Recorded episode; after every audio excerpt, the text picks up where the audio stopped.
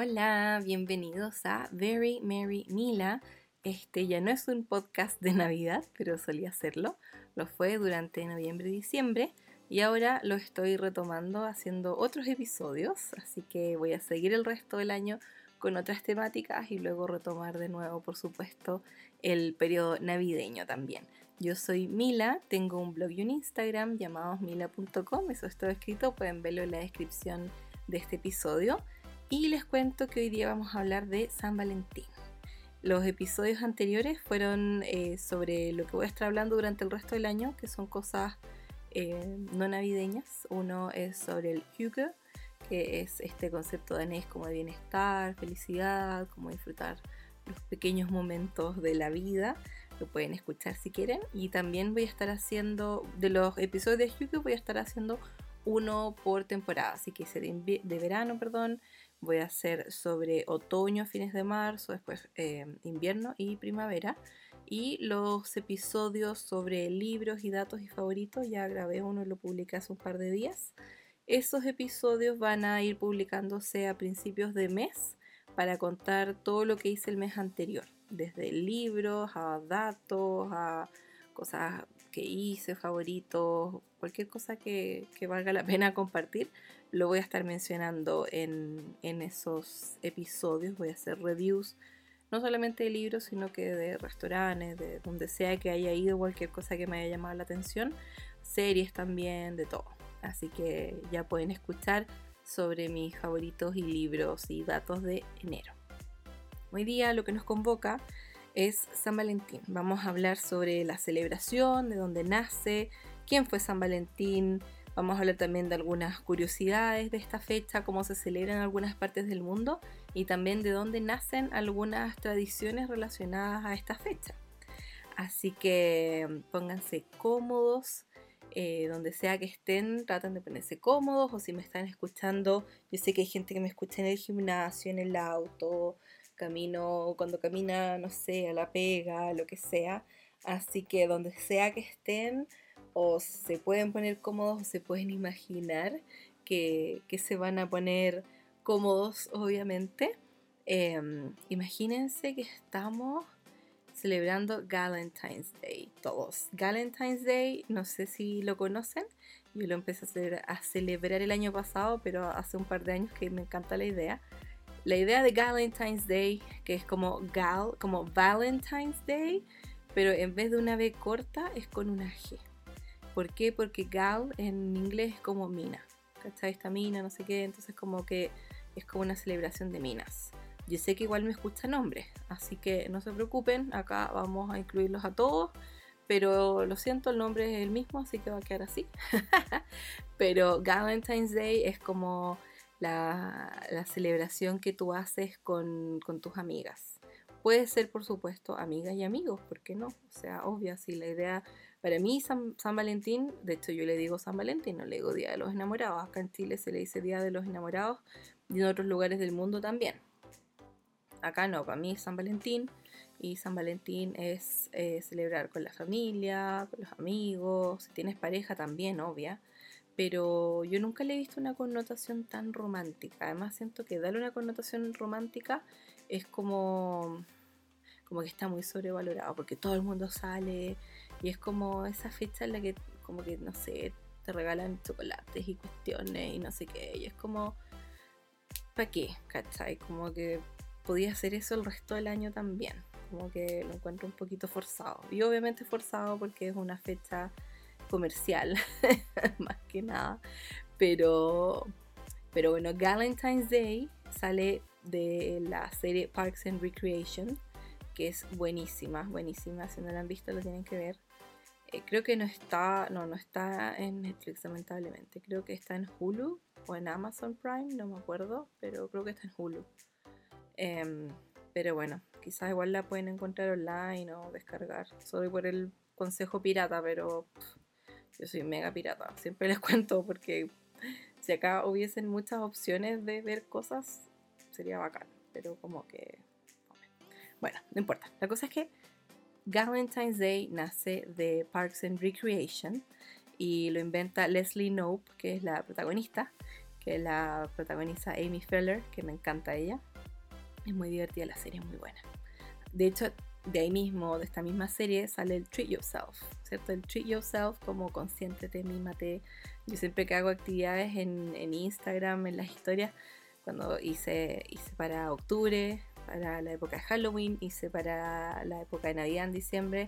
Ahora estoy haciendo unas actividades también por San Valentín, del 1 al 14 de febrero estamos haciendo actividades. Yo todos los días publico una actividad que son actividades como de amor propio, autocuidado, como esa onda, como de consentirse. Entonces, obviamente está el Treat Yourself, que siempre lo incluyo en todas partes.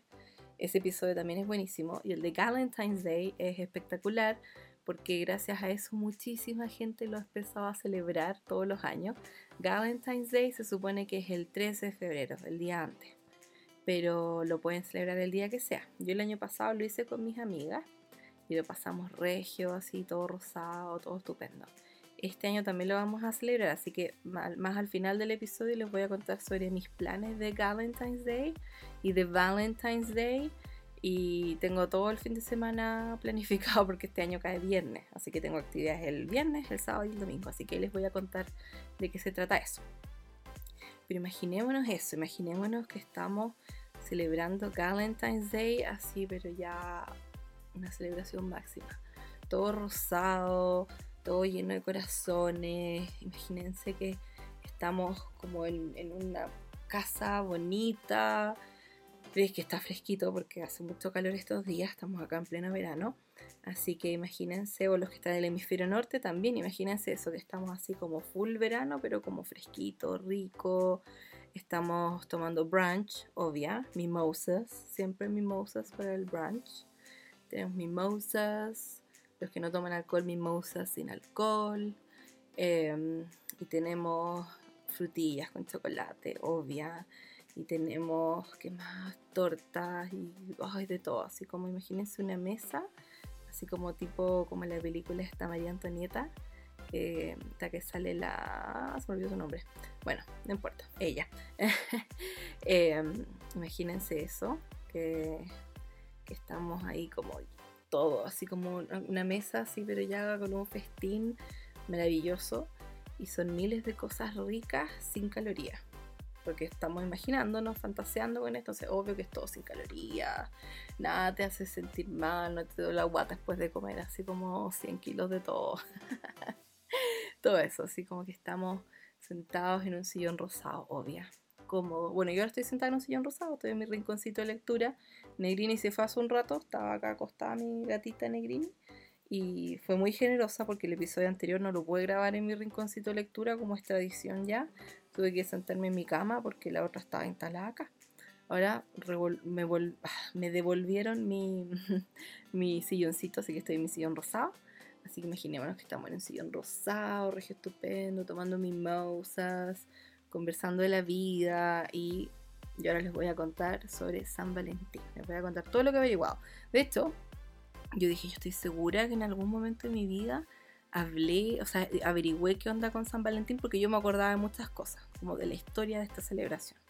Y yo siempre he estado muy obsesionada con, con la historia de todo. Yo creo que o debo haber sido historiadora en mi vida anterior o podría haber sido historiadora porque me encanta averiguar y todo y tengo súper buena memoria para números, fechas, para acordarme todas esas cuestiones. Tengo buena memoria en general, para cosas así a largo plazo, como que onda acordarme de salir y comprar pan, jamás me voy a acordar. Pero cosas así, sí, para eso me acuerdo súper bien. Y me puse a buscar en mi blog y efectivamente en el 2013 había hecho un post sobre San Valentín, de dónde sale la celebración y todo eso. Así que voy a partir contándoles sobre eso y voy a leer mi propio post porque está todo súper ordenadito. Ya, ¿qué era San Valentín? San Valentín era un cura que vivía cerca de Roma. Esto fue aproximadamente en el año 270 después de Cristo.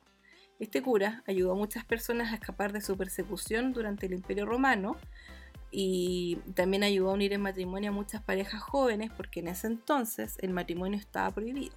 En esa época había un emperador, que era el emperador Claudio II, y él eh, prohibió el matrimonio porque como había guerra, decía que los soldados casados eran mucho menos eficientes.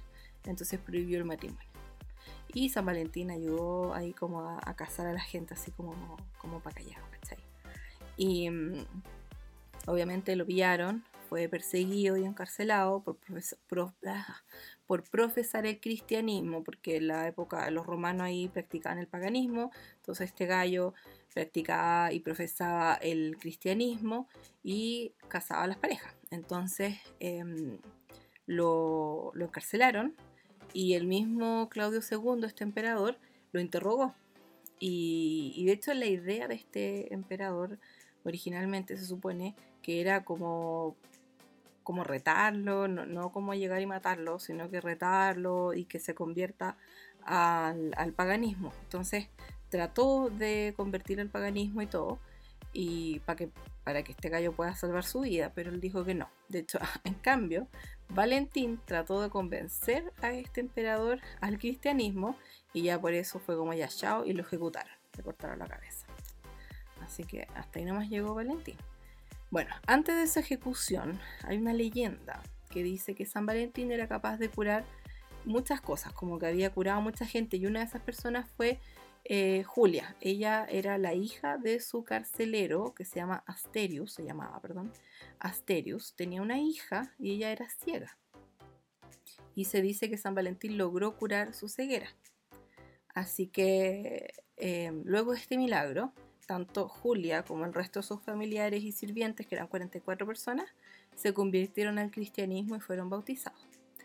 Se dice que este santo, con el propósito de recordarle a los cristianos el amor por Baby Jesus y para que la gente mantenga su fe, cortó corazones de pergamino y se los dio a todos los soldados y personas que estaban siendo perseguidas por los romanos. Em, durante el siglo XIII, una leyenda expuso en un libro varios santos bajo el nombre de Valentín, pero se asignó el día 14 de febrero como el día en que se conmemora este santo del amor en realidad, claro, hay varios, como que no es solo este Valentín al que se conmemora, sino que como que hubo varios como santos o cosas así eh, llamados Valentín. Pero San Valentín se supone, que este gallo el que les hablo, se supone que lo ejecutaron el 14 de febrero, entonces como que también de ahí nace la fecha. Ahora, siglos después se supo que al parecer la noche de su ejecución, San Valentín hizo la primera tarjeta de la historia, como la primera tarjeta de San Valentín. Em, firmada con las palabras de tu Valentín. Eh, para Julia, quien ya no era ciega. Así que esta frase se sigue utilizando hasta el día de hoy. From your Valentine en inglés. En español no se usa mucho, pero, pero usémosla igual. Me gusta, me gusta mucho. Ya, y esta leyenda ha sido publicada incluso por el History Channel. De hecho, yo de la página de history.com saco un montón de información siempre, me encanta la página de ahí o de Wikipedia, todo un poco. Em, de hecho, según la orden de los carmelitas, se dice que San Valentín está enterrado en la, iglesia de Praxedes en Roma, cerca del cementerio de San Hipólito. Esta orden dice que, de acuerdo a la leyenda, Julia, esta niña graciega, plantó un almendro de flores rosadas cerca de su tumba. Hoy en día ese árbol sigue ahí como símbolo de amor y amistad duradera. Miren qué historia, así que si van a Roma, averigüen si, si es así, si está por ahí, mándenme fotos. Mándenme un pasaje también mejor. Si me mandan un pasaje para ir yo feliz, para hacer mi research, obvia. Yo iría solo por propósitos científicos. Tomaría gelato italiano solo por propósitos científicos. Obvia. Conocería unos cuantos italianos solo por propósitos científicos. Porque, obvia, ¿para qué más va a ir uno para allá? Así que bueno, eso. Esa es la historia. ¿Y eh, qué más tengo notado acá? Ah, sí. Bueno, ya. Ese árbol está ahí hoy en día, se supone, como símbolo de amor y amistad duradera. No investigué eso, o sea, es que esto lo anoté hace años. Y, pero yo asumo y confío en, la Mila del pasado, porque la Mila del pasado no es tan distinta de la Mila 2020, que le gusta investigar todo. Onda, literal que estuve haciendo, iba a hacer la pauta de esto ayer. Y fue como, oh, estoy tan cansada ayer, como que tuve harto que hacer y, y, después como que en la tarde me relajé y como que dije, no tengo ganas de hacer nada. Y, y me puse a hacer la pauta hoy día y estuve muchas, muchas, muchas horas investigando. Porque a veces salen cosas y como que no salen tantos detalles. Entonces yo me pongo a investigar entre medio otros detallitos y ahí me volví loca. Así que se muere la cantidad de información que tengo. Pero yo asumo que, si yo lo noté es porque debe haber por ahí información verídica. Pero bueno, si no, me avisan. lo pueden buscar ustedes, si no, yo igual lo voy a buscar más Bueno, Eh, desde que se supo la historia de San Valentín, se consideró como un día relacionado al amor. En el siglo XV evolucionó hasta convertirse en una ocasión en la, cual, en la cual las parejas expresaban su amor por el otro y se ofrecían regalos como flores, dulces, tarjetas, las que son conocidas como Valentines. Los Valentines son estas tarjetas como muy antiguas, me encantan las que son como de los años 60. Las amo, tengo una que alguien me mandó una vez en un de estos intercambios. es tan hermosa, así que las amo. Me encanta como toda la onda vintage, pero así como no vintage mmm, como tanta como de como esas típicas ondas vintage como todo rosado y con rosas y flores, como no tan tipo victoriana, me encanta la época victoriana, pero, pero a nivel como de ilustraciones, me gusta como arte visual, me gusta mucho la, la onda vintage, pero así como kitschy, así como kitsch, como esa onda. La, amo, la amo, me encanta. Em, así que, así que bueno, eh, con el tiempo, obviamente, la gente empezó a celebrar este día, se dan regalos, chocolate, lo que sea. Y ya desde el siglo XIX que se dio inicio a la producción masiva de tarjetas de saludos por, por San Valentín. Eh, tengo igual más datos sobre este tema, así que se los voy a ir diciendo, tengo todo ordenado por aquí, más o menos como cronológicamente. Esta es como la historia general, pero tengo varios datos más anotados. A pesar de que la Iglesia Católica Romana continúa celebrando San Valentín como un santo, este fue removido del calendario general romano en 1969 debido a la falta de información confiable de su existencia. Él es el santo patrón de los amantes, epilépticos y cuidadores de abejas. No tenía idea de eso, pero qué buena, está buenísimo. Así que, así que eso, ese fue San Valentín. Esa es su historia. Ahora les voy a contar sobre la celebración misma, que igual que la Navidad, igual que muchas celebraciones que existen hoy en día, proviene de las celebraciones paganas de los romanos.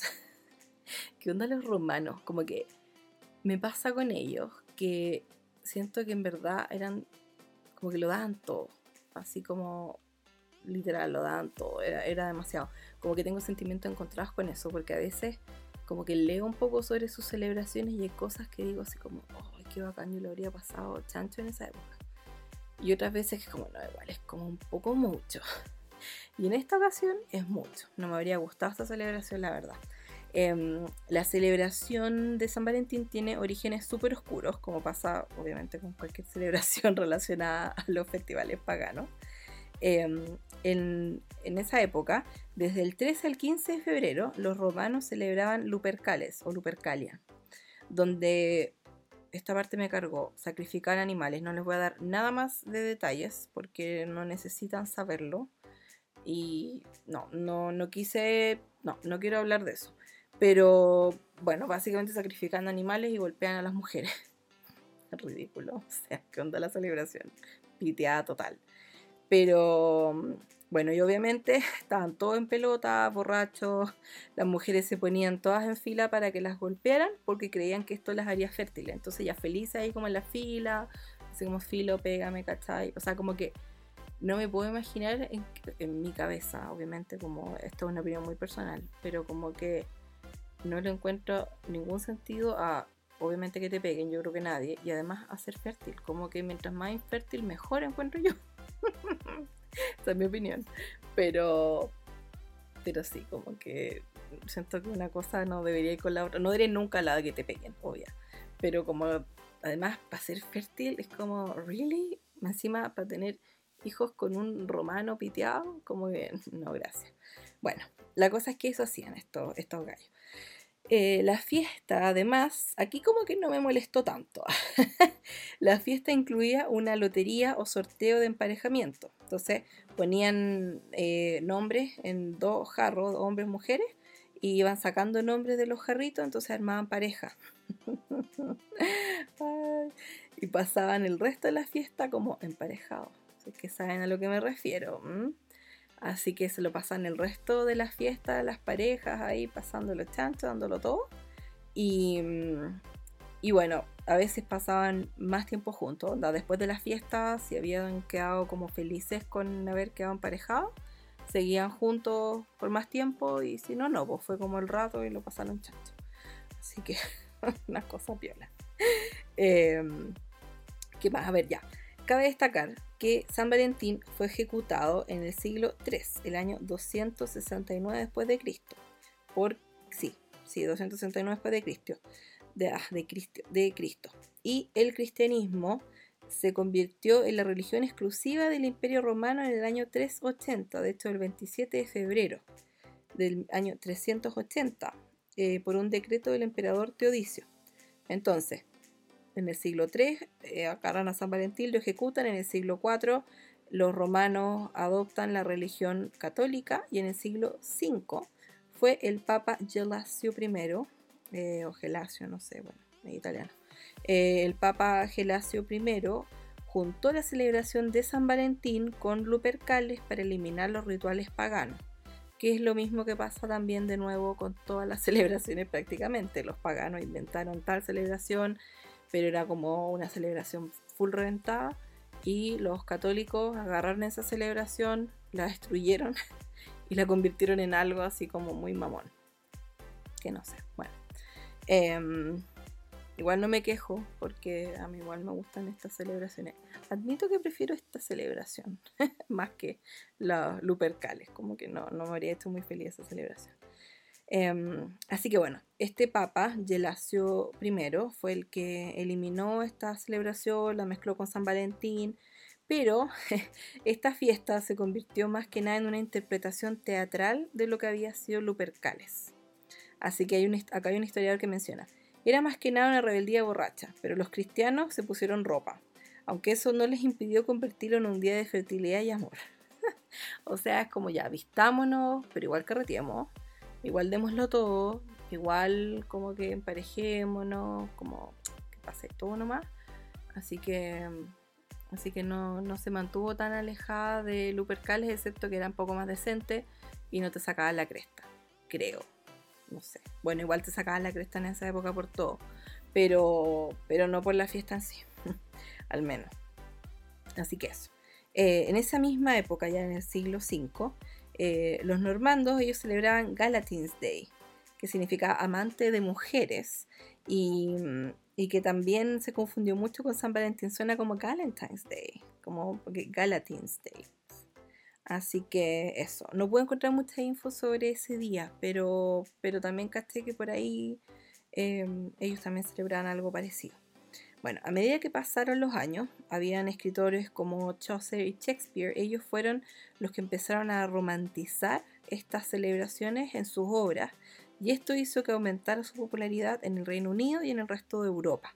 Entonces, gracias a ellos, como que empezó a, a tener como una connotación mucho más romántica esta fecha. Así que después de eso, las tarjetas hechas a mano se convirtieron en un símbolo de amor en la Edad Media.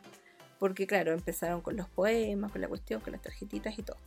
Eventualmente, la tradición llegó al Nuevo Mundo, que era el continente americano, y la revolución industrial ayudó a que comenzaran a industrializarse las tarjetas de San Valentín. En el año 1913, Hallmark Cards, o sea, las tarjetas Hallmark, comenzaron a producir Valentines, estas tarjetitas, en masa. Me encanta. y hoy en día, la industria de estas celebraciones es enorme, genera ganancias de aproximadamente 20 mil millones de dólares solo en Estados Unidos. Bueno, obviamente eh, en Estados Unidos igual el tema es que no solamente lo celebra la gente si tiene pareja, Ahí también tiene harta connotación lo de celebrar con amigos. En los colegios los niños hacen estos buzones como con caja de zapatos. Los forran y hacen como buzones. Y, entre todos los compañeritos de curso se regalan tarjetas de San Valentín. Entonces tú te vas a la casa con un buzón chiquitito de papel que hiciste en tu casa de cartón con, con tarjeta de tus compañeros. De hecho, los, en Estados Unidos por lo menos los profesores son los que más reciben tarjetas de San Valentín, porque obviamente tienen muchos alumnos. Así que, así que igual obviamente es, eh, es una industria enorme. También obviamente es una industria enorme porque Estados Unidos es uno de los lugares donde hay mayor consumismo y también son como 300 millones de personas. Entonces, bueno, obviamente era de esperar. Así que en promedio la industria de San Valentín gana aproximadamente unos 20 mil millones de dólares. ¿Saben ustedes cuántas tarjetas se envían en promedio para San Valentín solo en Estados Unidos? Imagínense, así como sacan una cuenta aproximada. No sé si van a asustarle, pero son 145 millones de tarjetas. Esta cifra no incluye las tarjetas que se entregan a los niños en clases. Estas son solamente las tarjetas que se envían por correo. Cáchense, 145 millones. Wow. Es como la mitad de los habitantes que tienen, pero es muchísimo. Eh, hay otras celebraciones también. Está el Single Awareness Day, como el día de concientización de los solteros, que se celebraba el 14 de febrero porque era el día en que la gente soltera recordaba que estaba soltera. Y aparte que es penca porque el Single Awareness Day, las siglas son SAD, que es sad, que es triste en inglés. Pues, ¿qué onda lo triste? Em, luego esta celebración se cambió el 15 de febrero y es una celebración de amarse a sí mismo, amarse entre amigos. De hecho, en el Reino Unido hay dos días que se atribuyen a, a resaltar el estatus de la gente soltera está el National Singles Day como el Día Nacional de los Solteros, que suena mejor obviamente que el Single Awareness Day porque es sad. Em, pero el National Singles Day en el Reino Unido se celebra el 11 de febrero. No, mentira, puse febrero, era marzo, me acuerdo que decía marzo. Se celebra el 11 de marzo para empoderar a aquellos que están solteros. Así que para que sepan. También hay muchos lugares donde la gente hace varias actividades súper populares para solteros en estas fechas. Por ejemplo, algunos viajan, hacen voluntariado, tienen más actividades con su familia, amigos, familiares, cosas de autocuidado, amor propio. Em, una actividad que cada, vez, que cada vez es más popular para extranjeros es viajar a Brasil a ver el carnaval, porque allá este, el carnaval eh, ocurre en febrero y topa justo con la celebración de San Valentín. Y además en Brasil no celebran San Valentín el 12 de, o sea, perdón, el, 14 de febrero, sino que lo celebran el 12 de junio y se llama Dia dos Namorados. Me encanta tratar de pronunciar todo en el idioma original. Me sale pésimo, estoy segura. Pero whatever. Bueno, Dia dos Namorados, que es el Día de los Enamorados, eh, lo celebran allá el 12 de junio. Así que el 14 de febrero en Brasil como que no tiene ninguna importancia. Eh, también hay otra gente que celebra Mardi Gras, que es este festival que se hace en New Orleans, en Estados Unidos también, que también cae en esta fecha. Em, también hay otros países con costumbres súper friki. Voy a mencionar algunos acá porque lo tenía anotado en esta parte, pero más abajo tengo otras más. Como que no ordené muy bien esta parte, pero filo, whatever. Em, en otros países tienen costumbres súper friki, como por ejemplo en Corea del Sur tienen tres celebraciones relacionadas a San Valentín está por un lado el 14 de febrero, que es el día en que las mujeres le dan regalos a los hombres, generalmente es chocolate, pero el 14 de febrero son las mujeres, que, que, cuestión más ridícula. Las mujeres le compran chocolate a los hombres, ya el 14 de febrero. El 14 de marzo, en un, justo un mes después, es el White Day, el día blanco. Y ese día los hombres le retribuyen los regalos a las mujeres, como que te, corresponden como por un regalo. Tú le hiciste un regalo a alguien en febrero, ese alguien te retribuye ese regalo en marzo, si es que quiere, obviamente, si es que la cuestión es mutua. Si no es mutua, tienes el 14 de abril, que es el Black Day. y ese es el día para los que no regalaron ni recibieron algo. Eh, ese día se celebra comiendo, a ver si puedo pronunciarlo, porque lo busqué en YouTube. Jajangmyeon, que son fideos con salsa negra. Muchas veces la gente se viste de negro incluso para ir a comer esto con sus amigos y aprovecha a quejarse por estar soltero. Yo creo que igual esto es una exageración, no creo que estén así como quejándose de estar soltero. Sí, me imagino muy fácilmente que se vistan de negro y vayan a comer fideos con salsa negra porque es como, filo, onda, si vamos a hacer esto, hagámoslo bien. Yo lo haría también feliz. Pero pero, igual es como free, ¿cómo te irá a quejar que estás soltero? Bueno, quizá alguna gente lo hace, pero yo no creo que sea tan común. Em, así, que, así que eso hacen el 14 de abril. Igual, eh, obviamente, esto se ha convertido en una oportunidad de marketing. De hecho, todos estos eventos son inventados por la industria del marketing. Y a veces también se aprovecha el 14 de abril, como ya el último día que es el Black Day, eh, se aprovecha de hacer eventos como el speed dating, que lo encuentro muy ridículo. Me encanta verlo en películas y cosas así, pero yo encuentro que la vida real debe ser horrible. Que es esta cuando hacen citas, no sé cómo se llama en español, pero creo que se le dice igual, speed dating, que es cuando tú, te, para los que no saben, yo creo que la mayoría lo deben conocer, pero es eh, cuando tú vas y te inscribes y todo, y, y tienes citas rápidas, como que te vas cambiando de mesa y tienes que conversar con la otra persona no sé cuántos minutos, creo que son como tres minutos que tienes como para conversar y después tú anotas si te interesa y, y, si la otra persona también le interesaste, si hubo un match, eh, ahí les avisan, como para que se puedan poner en contacto y todo. Es como un Tinder, yo creo, pero como en la vida real, como sin celulares. Muy freak. Em, Así que hacen speed dating, ese en el Black Day. También hacen competencias de quién come más jajangmyeon, que es este, estos fideos con salsa negra. Me encanta, me encanta esa, competencia. y también las tiendas aprovechan de hacer descuento. En China, de hecho, pasa algo súper parecido. Tienen el Singles Day, el Día de los Solteros, que lo hacen el 11 de noviembre, porque es el 11 del 11, o sea, puros uno. Y el 11 el 11, porque el 1 se asemeja a un palito sin rama. Eh, en inglés se llama bear stick, como un palito pelucho, así como sin nada. Porque este término es como es un slang, como, el, como un lenguaje callejero, como, un, como los chilenismos que tenemos nosotros en Chile, como una, una palabra muy típica, una frase muy típica en China para referirse a los hombres solteros, los que están solos. Entonces, de ahí viene ese, suena como eso, y el 1 se parece a un palito solo, y, por eso es el 11 del 11, el 11 de noviembre. Y esta fiesta, irónicamente, se convirtió en una fecha muy popular para celebrar relaciones y en 2011 más de 4.000 parejas se casaron en Beijing en esa fecha, imagínense. De hecho, también es una fecha de, es el día que tiene más descuentos online, es como un Black Friday, pero o, Cyber Monday en realidad, porque muchas tiendas hacen descuentos por internet. De hecho, AliExpress celebra ese día. Así que para que estén atentos el 11 de noviembre si quieren comprarse cosas en AliExpress. Tienen muchos eh, muchos descuentos. Algunos conceptos relacionados a esta fecha, les voy a hablar, por ejemplo, de dónde proviene esto de usar corazones, de dónde sale la figura del corazón que está tan asociada al amor. Les voy a hablar sobre de dónde nacen los chocolates y por qué se asocian también con San Valentín. Y también las flores, todo eso. Y un concepto muy popular, yo creo que es de los más, más, más populares en esta época, es el de Cupido. ¿Quién fue Cupido? Em, nosotros lo conocemos ahora como un querubín, ¿cierto? Que es como un, un niñito gordito con alas, con una flecha, con un arco. Y se supone que este querubín es el que flecha parejas para que se enamoren. De ahí sale como el término lo flechó Cupido, fue flechado por Cupido, fue flechado por Cupido, lo que sea.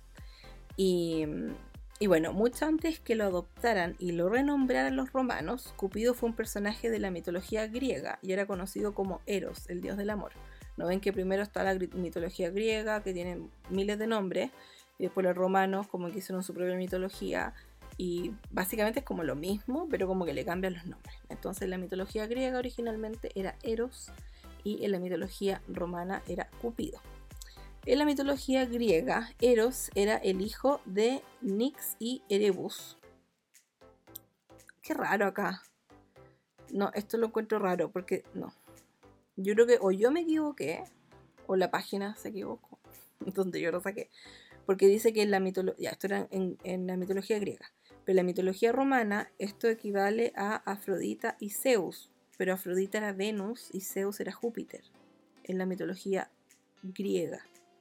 Así que ahí, ahí me perdí, sorry chiquillos, pero bueno. Eros, voy a darle los nombres en romano mejor ya. Cupido era hijo de Afrodita y Zeus. ¿ya? Afrodita también era la, la, diosa del amor, Zeus era el dios de todos los dioses, el padre de todos los dioses. Igual freak, porque Zeus es el papá, o sea, es, claro, es el padre de todos los dioses y es el papá de Afrodita, pero al mismo tiempo también es el papá de Cupido, o sea, es como su papá y su abuelo, guácala. Los romanos eran muy degenerados. Bueno, igual esto lo inventaron primero los griegos, eran todos degenerados, último. Saben nada como lo hallo, la verdad. Pero bueno. Igual yo creo que es porque Zeus, como era el padre de todos los dioses y todo, no sé. Yo igual no cacho tanto de mitología griega. Gran parte de lo que les voy a mencionar acá son cosas que aprendí onda ahora recién. Me acuerdo de varias, me acuerdo particularmente sí de haber estudiado la mitología griega en el colegio y me gustó. De hecho me acuerdo que hicimos una obra en, en historia y yo era Afrodita y yo logré agarrarme el papel de Afrodita única y exclusivamente porque tenía un pijama que era un pijama que estaba en mi casa, no sé de quién era, pero era así como antiguo, como de mi abuela, no sé. Era esos como tipo en agua. y, y, era como muy de diosa romana, po. Así que, y como siempre me gustó el bling bling desde chica, que que tenía como cosas doradas y toda la cuestión. Entonces como que yo dije, sorry, yo necesito ser Afrodita porque yo tengo todo el vestuario necesario. Y fue como ya, whatever, lo que queráis. Así que yo fui Afrodita en esta obra. No me acuerdo de absolutamente nada más. No me acuerdo de ninguna línea que tenía, no me acuerdo nada, pero me acuerdo de mi ropa. Y me acuerdo que fui demasiado feliz. Ay, ya. Así que, así que bueno, la cosa es que Cupido era el hijo de Afrodita y Zeus. Se supone que Cupido tenía flechas de oro para despertar el deseo en algunas personas y tenía flechas de plomo para generar aversión en otras personas. Y él no encontraba nada mejor que disparar distintas flechas tanto a dioses como humanos y jugaba con sus sentimientos. Por ejemplo, existe una historia que nació en la mitología griega y que luego se reprodujo en la mitología romana también, diciendo que Cupido disparó una flecha de oro a Apolo, que era el dios del sol, la música y la razón. Eh, les disparó una flecha de oro a Apolo, quien se enamoró de la ninfa Dafne, que era la ninfa de los árboles. Pero Dafne le lanzó una flecha de plomo y ella rechazó a Apolo. Esto es una historia súper conocida en la mitología griega, romana, es como una, una tragedia. Tragedia griega, literalmente. Y también existe otra historia en la que la madre de Cupido, o sea, Afrodita, estaba muy celosa de la belleza de Psique, que era una mortal. Psique que se escribe P-S-I-Q-U-E. Em, era una mortal, era muy bonita y la mamá de Cupido, Afrodita, estaba súper enojada porque le tenía envidia. Entonces le pidió a Cupido que haga que Psique se enamore de un monstruo para que el monstruo la mate. Aunque me, aparecían distintas versiones. En una me decía que, el, que el, esta, yo anoté acá mi versión súper resumida. La historia de Cupido y Psique la pueden buscar porque es súper interesante. Yo la leí, pero era un poquito larga, entonces lo resumí acá. Pero había una versión que decía que el papá de ella como que había, no sé por qué, terminaba llevándola a ella para que se la coma un monstruo. Y hay otras que dicen que... Eh, tenía que Cupido hacer que ella se enamore el monstruo. De cualquier manera, el tema es que ella tenía que terminar con un monstruo para que se muera, para que el monstruo se la coma. Y, ¿y qué pasó? Me perdí en mi página. Acá, está. Mi página. Estoy viendo todo el iPad, pero bueno. Ahí voy avanzando. Ok, ya. Lo encontré. Entonces, eh, Cupido tenía que hacer que ella muera a manos del monstruo, pero al final Cupido eh, la ve y la encuentra tan bonita y justo se tropieza y pasa a herirse con una de sus flechas de oro y queda enamorado de Psique. Se casa con ella, pero le pide que nunca vea su cara. Y ella acepta porque le gusta igual él, como que lo encuentra bacán. Pero con el tiempo empieza a sentir curiosidad y lo mira y él se enoja y se va. Y él era súper mino. Entonces no es como que era horrible ni nada, pero él le había pedido eso y ella no cumplió y él se enojó y se fue. Y mm, se supone que ellos están en un palacio donde la llevó él y todo, y como que se va, desaparece el palacio, ella lo empieza a buscar y como que em, tiene que pasar por un montón de pruebas hasta que al final Cupido vuelve a ella y, y la lleva al Olimpo, le pide a Zeus que le conceda la inmortalidad y él lo hace. Y, y al final se casan en el Olimpo, así como en grande y todo felices. Pero, pero eso, si quieren pueden buscar la historia porque es súper interesante. Ahora, ¿qué pasa? En la poesía del periodo arcaico, como el 8000 a.C., Eros o Cupido era representado como un inmortal que era súper mino. Era irresistible para dioses y para mortales. O sea, todos lo encontraban demasiado mino. pero en el periodo helenístico, el periodo helenístico es una etapa, anoté yo todo acá, ah, me encanta como que si yo voy a decir algo, quiero saber de qué año, dónde salió, qué es eso, entonces yo se los digo todo. Em, el periodo helenístico, ¿qué es eso? Es una etapa histórica de la antigüedad cuyos límites cronológicos son marcados por dos importantes acontecimientos políticos. La muerte de Alejandro Magno en el año 323 a.C. y la muerte de Cleopatra y Marco Antonio tras su derrota en la batalla de Accio. ¿Accio? ¿Accio? Bueno, sí, Accio. Accio. No sé cómo se dice. Bueno, ya. A-C-C-I-O. ¿No es eso como un hechizo de Harry Potter? Accio. Es como cuando agarran cosas, ¿o no? O cuando abren puertas. Ay, no me acuerdo. Bueno, ya. Filo, whatever. Eh, el periodo helenístico, entonces, em, está marcado por la muerte de Alejandro Magno en el 323 a.C. y la muerte de Cleopatra y Marco Antonio tras su derrota en la batalla de Accio whatever eh, en el 30 a.C.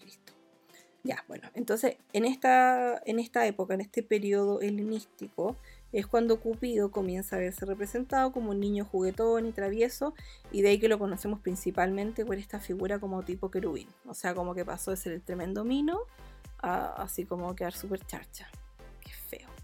Que lo tenía más grande, porque ¿cómo te va a gustar un querubín aparte que un cabro chico? Y resulta que, claro, te ponías a buscar y en verdad, como que en muchas partes está representado como el tremendo mino. Así que, para que sepan nomás. Así que esa es la historia del famoso Cupido. Ahora, ¿qué pasa con los chocolates? Esto, está, esto lo encontré muy chori, me encantó esta, esta historia. Desde la época de los aztecas, porque obviamente ellos fueron los que descubrieron el chocolate, desde la época de los aztecas que el chocolate ha sido considerado un afrodisíaco. Pero la raíz de esta tradición no está tan clara.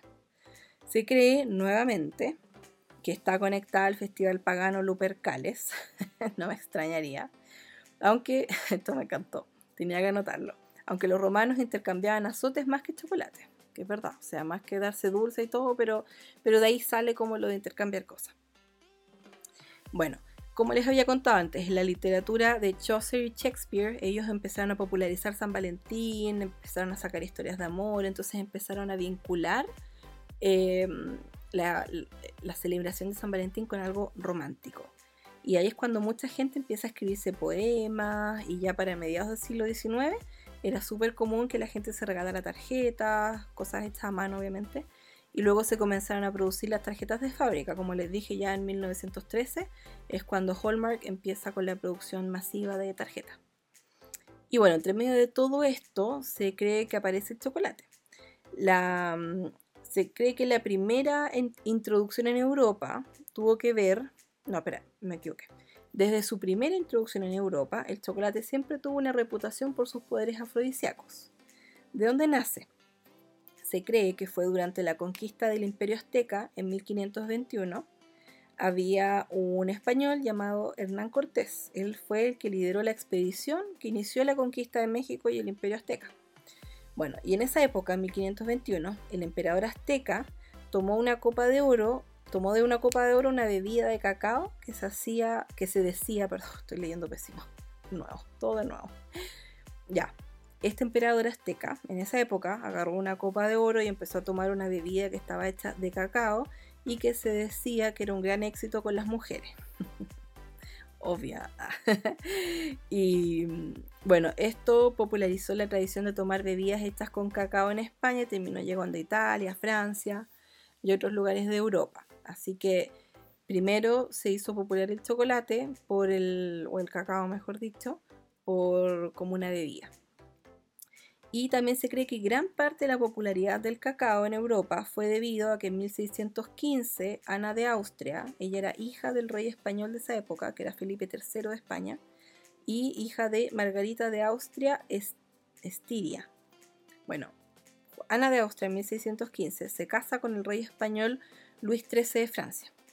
Y ella era mega amante del chocolate. Entonces, como que de ahí también se cree que se popularizó, porque primero, igual que con prácticamente todo, eh, primero la realeza parte adoptando ciertas tradiciones que son súper costosas para el resto de la gente y después con los años se empieza a popularizar en el resto de la gente en todas las clases.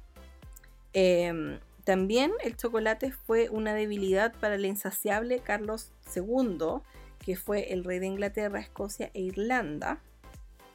Em, porque bueno, esto, él era rey de, de estos países, porque esto fue antes que se creara el Reino Unido y Gran Bretaña.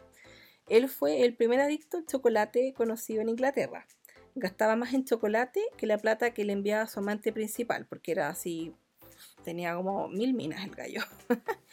y, y él fue conocido como el primer adicto al chocolate, gastaba más plata en chocolate que la cantidad de plata que le mandaba a su amante principal. Em, en esa época, en 1669, eran aproximadamente 200 libras lo que le enviaba a ella. Estamos hablando, imagínense, 1669. 200 libras, que son como 200 lucas chilenas. Imagínense, yo no logré sacar la cuenta, se me olvidó buscarlo en realidad, pero deben ser millones y millones y millones de pesos, porque obviamente la plata cada vez tiene más valor. Así que imagínense, o sea, ya gastar 200 lucas en chocolate, ¿qué onda? Pero imagínate 1669, me muero. Obviamente también en esa época el chocolate era un lujo, no tenía el precio que tiene hoy en día, pero igual.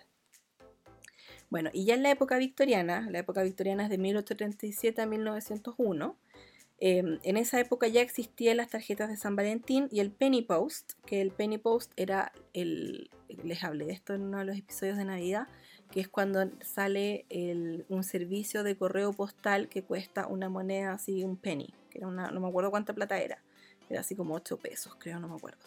Pero bueno, era muy barato en esa época. Entonces eso ayudó a que la gente pudiese enviar más cartas porque era más barato. Entonces en la época victoriana ya existía la tarjeta de San Valentín, existía el Penny Post, así que todo el mundo podía mandar tarjetas y se popularizó mucho eso. Y en el año 1847, el chocolatero inglés J.S. Fry Son produjo la primera barra de chocolate porque antes todo el chocolate, como les dije, era en formato de bebida, o el cacao. Em, así que esta compañía mezcló polvo de cacao con azúcar y manteca de cacao para formar una pasta moldeable y em, de ahí sale la primera barra de chocolate. Y un par de años después la compañía comenzó a vender los primeros chocolates rellenos de distintos sabores. Y fue el rival de esta compañía, Cadbury, que es muy conocido, hasta el día de hoy, eh, Cadbury fue el que conectó San Valentín con los chocolates. Obviamente él empezó a seguir esta costumbre victoriana de decorar todo, así como bien recargado, bien decorado. Así que Richard Cadbury lanzó en 1861 una caja de chocolate super fancy que se llamaba Fancy Boxes, como cajas fancy. Y los chocolates venían rellenos de mazapán, de ganache de chocolate, cremas también con distintos sabores a fruta. Y obviamente las cajitas tenían doilies, que son estos papelitos así con, como de encaje, como corazones de encaje, papelitos de encaje. Yo busqué en internet unas cajas, me puedo morir, lo hermosas que eran, me puedo morir. No tengo idea si existirán, si se podrán comprar, pero las amo, las amo, las amo. Así que Así que en 1861 lanza esta caja Fancy Boxes, este tipo de caja, y venían los chocolates así como muchos rellenos y todo. Y no le tomó mucho más tiempo hacer una caja de chocolates con forma de corazón. Aparentemente lanzaron la caja en 1868, o sea, siete años después, y fue un éxito. Además, a los victorianos les encantaba usar cajas de lata para guardar cartas, queque, etc. De hecho, a mí me encanta ver Call the Midwife, que es esta serie inglesa en español. Bueno, en español de España por lo menos se llama Llama a la comadrona, porque son las parteras en el fondo. Y es una serie de los años 50, 60 y, muestran, me encanta la serie, es muy buena, es muy feminista porque son puras minas que trabajan de parteras que trabajan en un convento. O sea, ellas duermen en un convento con las monjas y las monjas también son parteras. Entonces trabajan juntas y es choro porque muestran la vida de las monjas y la vida de estas minas que viven una vida normal, eh, como cero religiosa incluso. y, y trabajan de partera. Y es muy freak. Yo jamás pensaría que a mí me podría interesar una serie donde salen monjas y donde salen guaguas. Como dos cosas que nunca me han interesado. Pero la serie es demasiado buena porque muestran también la época en la que se empezó a implementar el sistema de salud gratuito en Inglaterra. Y ellas trabajaban en un sector súper pobre de Inglaterra, en el East End, en Poplar. Y, y es muy buena la serie. Y también las muestran todo el rato con su, bueno, esto es post periodo victoriano y todo, pero porque el periodo victoriano terminó en 1901 y esto es como 1950 y algo, 1960 y algo. Pero son, agarra esas dos décadas porque yo ya voy en la temporada 9, que es la, estoy al día con la serie. Entonces van en la temporada 9, imagínense. Es buenísima, buenísima, buenísima la serie. Y y aparte que son todos tan buenos, como que, como que es como esa serie que te hace feliz, así como que tú la ves y te hace feliz, te hace sentir bien, me encanta. Y es muy común ahí que, que usan estas típicas latas redondas como de galletas para guardar queque, dulces y también las cartitas. Lo típico, todos tenemos esas cajas de galletas que uno muchas veces usa como, como costurero. Nosotros tenemos, de hecho nuestros costureros tenemos dos y, y son así. Bueno, yo tengo uno mío que no es así. Debería ser así. pero, pero sí, muy, muy, muy chévere. Me encanta, me encanta la serie y me encantan las cajas de lapa. Me encantan, las encuentro hermosas. Así que son súper chéveres. De hecho, nosotros las usamos también para los picnics. De repente mi mamá le gusta hacer esos muffins pero salados.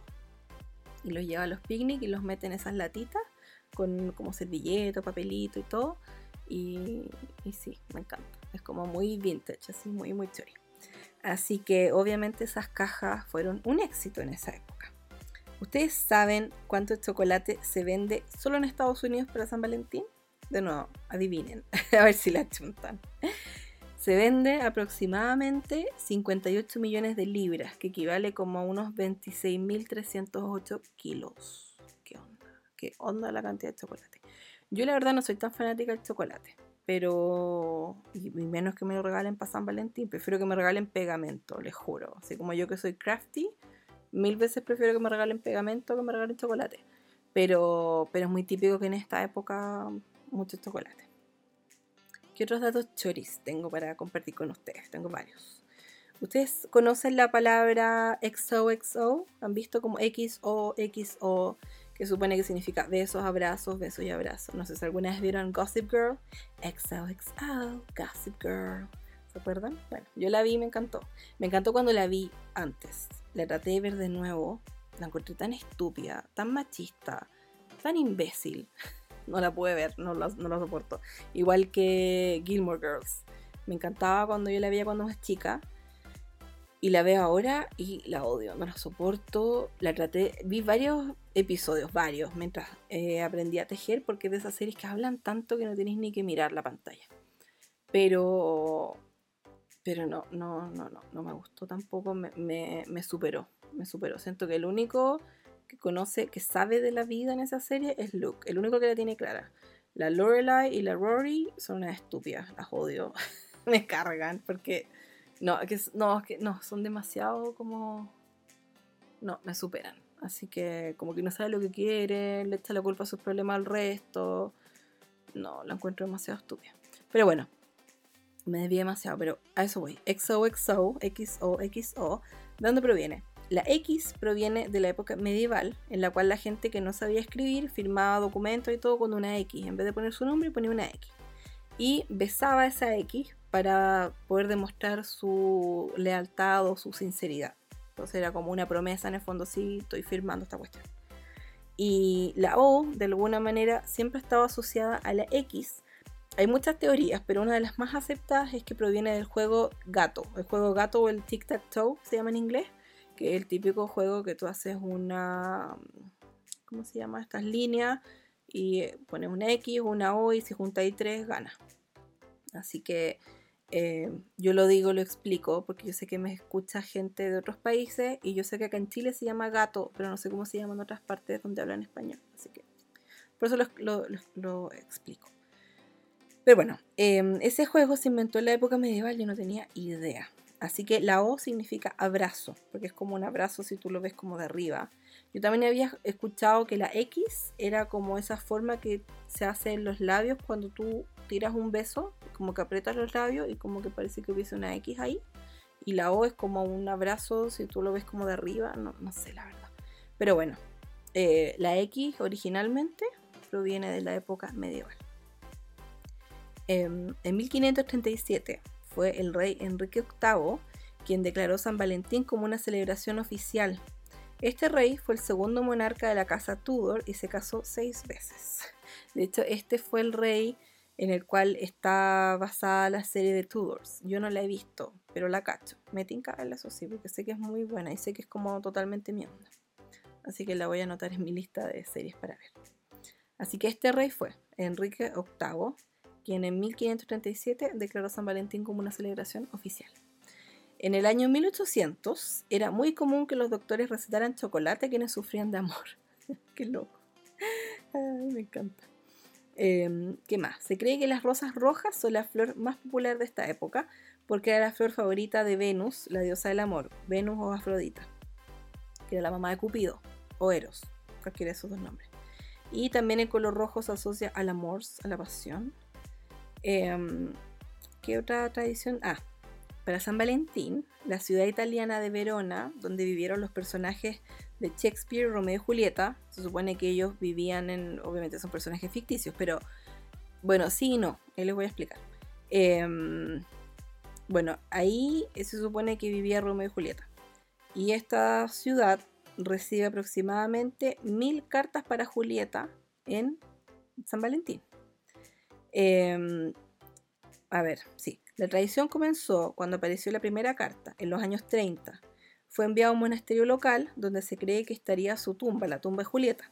Porque sí existe evidencia histórica de que existieron dos familias rivales, las de apellido Montecchi y Capelletti, que en español serían los Montescos y los Capuletos. Entonces sí hay evidencia histórica de que habían dos familias rivales y que tenían esos apellidos. De que existió Romeo y Julieta, no. Pero, pero bueno, se supone que, ella existió y que vivió en esa. en Verona, en Italia. Así que todos los años llegan aproximadamente mil cartas para Julieta a Verona. Em, y bueno, ¿qué pasó? Que en los años 30 llegó una carta a este monasterio donde se cree que está la tumba de Julieta. Y em, el cuidador del monasterio, que se llamaba Ettore Solimani, decidió responder a esta primera carta y de ahí es cuando nace la tradición de responder las cartas. Después de eso, en el año 1972, se crea el Club de Julieta. Y hoy en día existen 15 secretarios de Julieta. Ellos son los que responden todas las cartas que llegan porque al año reciben unas 10.000 cartas e emails. Así que, mm, así que ellos son los que responden. Obviamente gente que lo hace de manera voluntaria, pero que chévere igual. Y no es gente experta ni nada, sino que es gente que, que decidió voluntariar. Bueno, obviamente, ahí, porque estoy investigando, tenéis que ser igual como, porque yo, a ver, yo qué pensé. Eh, dije, ¡ay, qué entretenido! Me encantaría hacer algo así, como que te lleguen cartas y tú responderle, porque decían que llega carta, llegan cartas de todo tipo. Desde gente que, claro, cuenta sus penas de amor, gente que pide consejos, gente que cuenta cosas felices, saludos, de todo un poco. Entonces yo dije, ay, qué entretenido responder esas cartas, me encantaría. Hasta que sigo leyendo dicen, bueno, sí, eh, nosotros lo hacemos de manera voluntaria, pero, y no hay que ser como experto en esto, pero sí hay que ser súper empático y súper sensible, súper no sé qué. Y es como, ah, ya, chao, nunca me pedirían que haga eso, no sería muy buena. yo como que daría puros consejos, así como, bitch, please, de verdad, deja llorar por ese imbécil, como, ordena tu vida, haz, lo tuyo, como, para de llorar. como que no sería muy buena consejera, la verdad. Así que, pero bueno, igual entretenido que hagan eso, lo encuentro estupendo. Em, la casa de Julieta la pueden visitar si es que van a Verona y pueden dejarle una carta en uno de los buzones que tienen ahí. Y también, si ustedes quieren, pueden enviarle una carta. Lo único que tienen que hacer es poner Juliet, porque está en inglés. Yo asumo que igual Julieta sirve, ¿ya? Julieta, Verona, Italia, o en inglés pueden poner Juliet, Verona, Italy. Y nada más. Y va a llegar la carta. Si quieren que les respondan, tienen que poner eh, su dirección para que les, les manden una carta de vuelta. Pero, pero se puede. Estuve investigando y sí, solamente tienen que poner esas tres cosas y la carta llega. Em, de hecho, hay una película de esto. No está en Netflix, lamentablemente, porque la busqué, que fome. Pero es de una niña que es la Amanda Seyfried, creo que se, no, se, ah, se, pronuncia el apellido, es la que protagoniza Mamma Mía, la que hace de la hija de Meryl Streep. Bueno, esta cabra se supone que va con su pololo a Verona. El pololo es el Gael García Bernal. Y creo que el gallo, yo no la he visto, pero por lo que estoy investigando, la quiero ver, eso sí. Eh, este gallo se pone como a trabajar mucho, como que parece que no la pesca mucho, y ella se encuentra con una carta dirigida a Julieta, que era como de alguien que se la mandaba a su amante, algo así. Entonces yo me imagino, yo eso fue todo lo que leí, yo asumo que ella como que se pone a, a buscar a esa pareja como para tratar de unirla o algo así. Bueno, filo, eso, me tinca igual. ¿Qué otras tradiciones choris hay en el mundo? En Estonia y Finlandia, por ejemplo, San Valentín es más que nada un día de amistad que de amor. En Eslovenia, la gente celebra el 14 de febrero con un festival de primavera, porque ese es el día en que la gente comienza a trabajar en el campo. San Valentín es considerado por ellos el patrón de la primavera y el día del amor para los de para los eslovenios. ¿Eslovenios se llama? ¿Eslavo? Sí, pues eslavo, de Eslovenia. Sí, pues, bueno. Eso. sorry. Em, para ellos, voy a decir para ellos, ya yo, sí, pues son los eslavos, po. Espérense, saben que lo voy a buscar. Eslovenia gentilicio. Eslovaco. ¿Y cuáles son los eslavos? Hoy. Eslavo. Ah, es un pueblo, ya. Pueblo eslavo. Ok, que yo sabía que la cocina chilena tiene mucha influencia eslava. Y yo ignorantemente juraba que tenía que ver con Eslovenia. No. Bueno, los eslovenos son los de Eslovenia, ¿ya? Eh, en el, los eslovenios, eslovenos, eslovenos, los eslovenos, uy, que me costó. Los eslovenos Em, son los que celebran este festival de primavera el 14 de febrero. Y San Valentín es considerado por los eslovenos el patrón de la primavera y el día del amor. Ah, perdón, y el día del amor. Ay, tengo todo. No puse punto acá, porque lesa. El día del amor para los eslovenos es el día de San Gregorio, que es el 12 de marzo. Así que eso. Em, en Estonia y Finlandia ya les dije, sí, San Valentín es más que nada un día de amistad que de amor. En Ghana celebran el Día del Chocolate el 14 de febrero. Te encuentras ahí con muchos restaurantes con menús con temática chocolate, museos de chocolate, etc. ¿Por qué tienen eso? Porque es para atraer a turistas, ya que Ghana es uno de los mayores productores de cacao en el mundo. Yo no tenía idea, pero qué chévere. En Dinamarca y Noruega es común enviarse notas de amor que tengan rimas. Estas son llamadas, aquí no busqué cómo se pronuncia porque se me olvidó.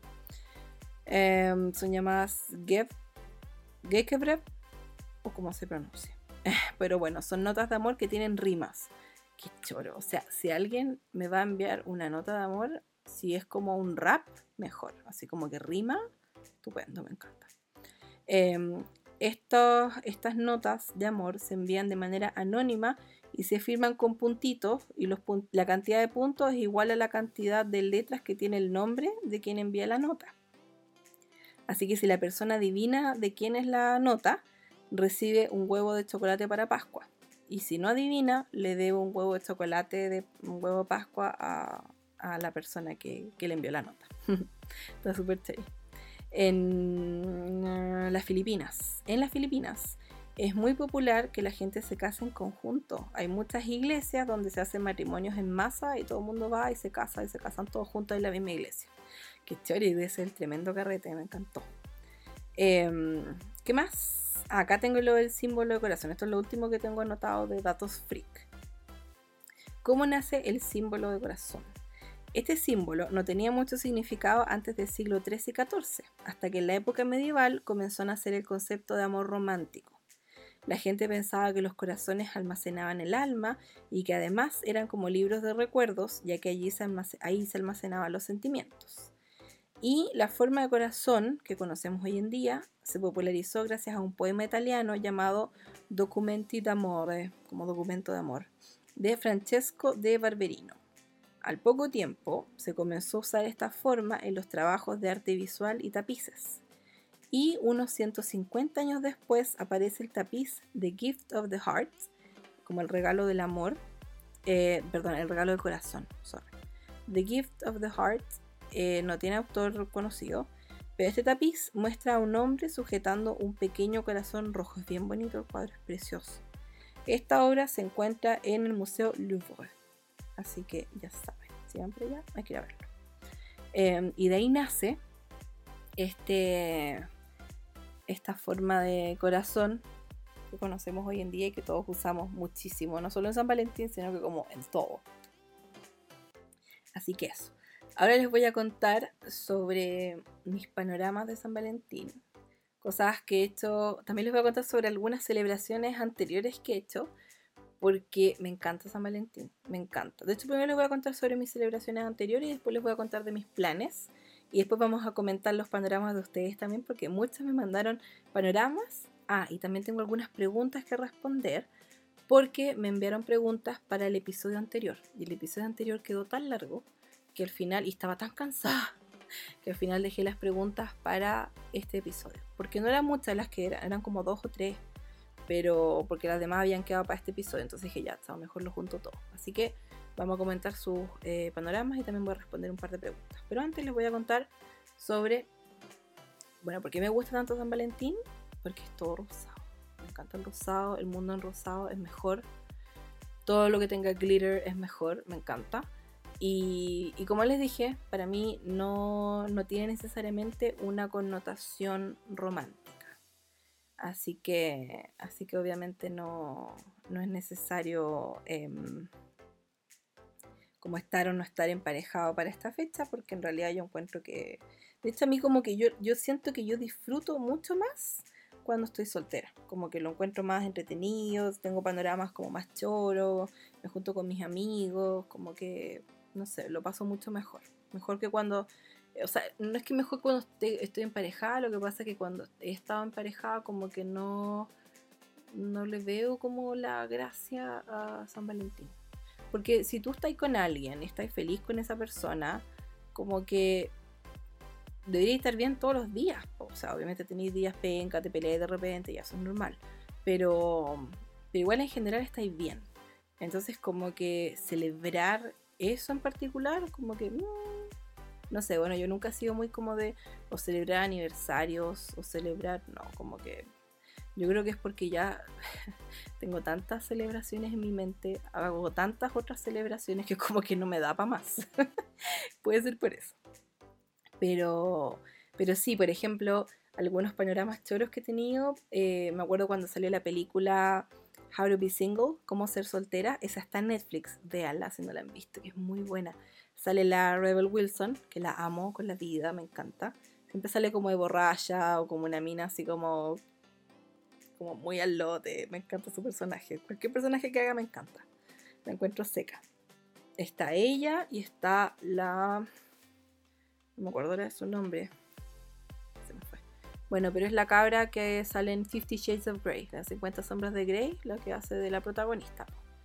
Em, bueno, salen ellas dos a mí no me gusta mucho esta otra galla, pero, pero ahí encuentro que igual su personaje me gustó. Y, lo choro es que muestran a distintos tipos de mina soltera. Como la que acaba de terminar una relación porque quiere encontrarse a sí misma, la que es soltera porque ama ser soltera y quiere seguir soltera, la que es soltera pero está obsesionada con casarse, la que es soltera y siente que ya se le pasó el tren, como todo, muchos tipos de soltera. Y soltero también aparecen por ahí y es súper buena, es muy divertida, es como muy... Se sale como de lo así como romántico y que tiene que encontrar un mino y no, es como... No va mucho con eso, entonces me encantó. Y es muy divertida, más me, me maté de la risa. Creo que la voy a volver a ver. Pero me acuerdo que sí, cuando salió esa película, que no sé en qué año fue, de haber sido como el 2015, por ahí yo creo, em, la fuimos a ver con dos amigos al Parque Arauco y después, no sé si fue antes o después, Pero bueno, ese mismo día o antes o después fuimos al Parque Arauco a hacer un picnic. Creo que fue antes. Hicimos un picnic y de hecho tengo algunas fotos en mi Instagram de hace varios años atrás. Pero así como yo, yo hice todo, porque yo prefiero hacer todo yo porque así yo me aseguro que todo sea rosado. y así muy controladora. Pero es que, obvio, para las fotos, para todo eso, no soy controladora en el resto de mi vida. Aunque el hecho de que yo me esté justificando puede que los haga pensar que sí lo soy. pero, pero para las celebraciones yo soy, sí, como que tiene que ser todo perfecto. Así que mm, hicimos todo rosado, hicimos, lo hice yo. Y no, quedó muy bonito, lo pasamos súper bien, comimos muy rico me pegué una pulga ese día. ¿Qué onda? No sé si fue porque estábamos ahí mismo al lado, o sea, como estábamos en la mantita y todo, pero como que estábamos en el pasto. O porque en un momento pasó un perrito, pero era un perrito así de raza, toda la cuestión, con sus papás que lo llevaban ahí con una correa. Y el perrito se acercó a saludarnos y yo le hice cariño y todo. No sé si ese perro tenía una pulga o era que me lo pegué del pasto. Y me da risa porque mis gatos nunca han tenido una pulga y yo llego con una pulga. Y onda, yo. y, no se les pegó por suerte, pero fue una pulga que les juro que no me la pude quitar con nada. Como que caché que me picó, cambié las sábanas, lo típico, tu, tu sábanas, tu pijama, tu ropa, lava y todo, la cuestión. Pasaron no sé cuántos días, tuve como, no sé, tres días tratando de sacarme la pulga de porquería. Y me acuerdo que un día desperté como que me doy vuelta, estaba la pulga gigantesca al lado mío, me quería morir. Y me dio tanto asco. Saqué todo, tuve que echar así como ride, todo eso spray asqueroso en el colchón, dejar todo ventilando. Es que de verdad no había cómo sacarse esa pulga porquería. Así que me pegué una pulga fatro. Pero, pero bueno, aparte de eso, ese San Valentín estuvo muy, muy bueno. Espero este año no pegarme pulgas para San Valentín. Eh, pero sí, fue muy, muy entrete. ¿Qué más he hecho? He viajado a Viña también a pasarlo con mi prima. Eh, tengo una prima que es de mi edad, la Valentina. Es divertido porque la Valentina en realidad es prima de mis primos, no es prima de sangre. Pero de toda la familia es la persona que más se parece a mí físicamente. Y, y todo el mundo, toda la vida, ha jurado que somos hermanas o que somos primas por lo menos o cuando decimos, yo siempre la presento como mi prima porque la familia de ella es muy cercana a mi familia. Nuestras abuelas son así como BFF, ¿cachai? Y, y nosotras de toda la vida que nos criamos juntas, po. Así que, así que muy divertido porque eh, hasta el día de hoy, claro, es mi prima porque para mí es mi prima, o sea, aunque no haya sangre de por medio, es mi prima. Y, todo el mundo como, ay, sí, son iguales. Y es como, no, no, porque no tenemos sangre por medio, pero sí nos parecemos mucho. es muy loco. Así que eh, lo he pasado también con mi prima otras veces. Em, el mejor San Valentín que he tenido también fue en Viña, fue en Valparaíso. fue muy loco. Eh, viajamos, oh, ¿qué año fue? No sé qué año fue, no sé si fue el 2013 o el 2014. Yo creo que fue como el 2013, ah, pero no estoy segura. No, no, no. Creo que quizás fue hace menos tiempo. Bueno, whatever. Fue cuando vino Bob Sinclair, que es este DJ francés, vino a Chile. Y, viajamos con tres amigos a Valparaíso. El tocan en Muelle Barón. Así que en el Cerro Barón ahí mismo arrendamos un Airbnb. Eh, arrendamos un departamento y, y nos fuimos a quedar ahí. Y fuimos cuatro amigos. Eh, iba el Coca, el Hugo, el Chelo y yo. Y lo divertido es que nos, fuimos en el auto del Hugo y nos fuimos temprano. Esto, esto era como un sábado de la noche. Y claro, creo que 14 caía justo sábado, una cosa así. La cosa es que nos fuimos eh, temprano, así como, no sé, el Hugo nos pasó a buscar a todo en auto como a las 10 de la mañana. Y por suerte eran de estas entradas que tú podías comprar por internet y te las mandaban por mail. No había como que entregarlas físicamente, ir a buscarlas físicamente, nada. Ahora van a entender por qué era importante eso. La cosa es que yo le digo, el Coca las compró todas. Y yo le digo al Coca, oye, em, mándame las entradas, le dije el día anterior para poder imprimirlas, para, por si acá para llevar las impresas si es necesario. Ya, dale, me las mandó. Yo las imprimí y las llevé.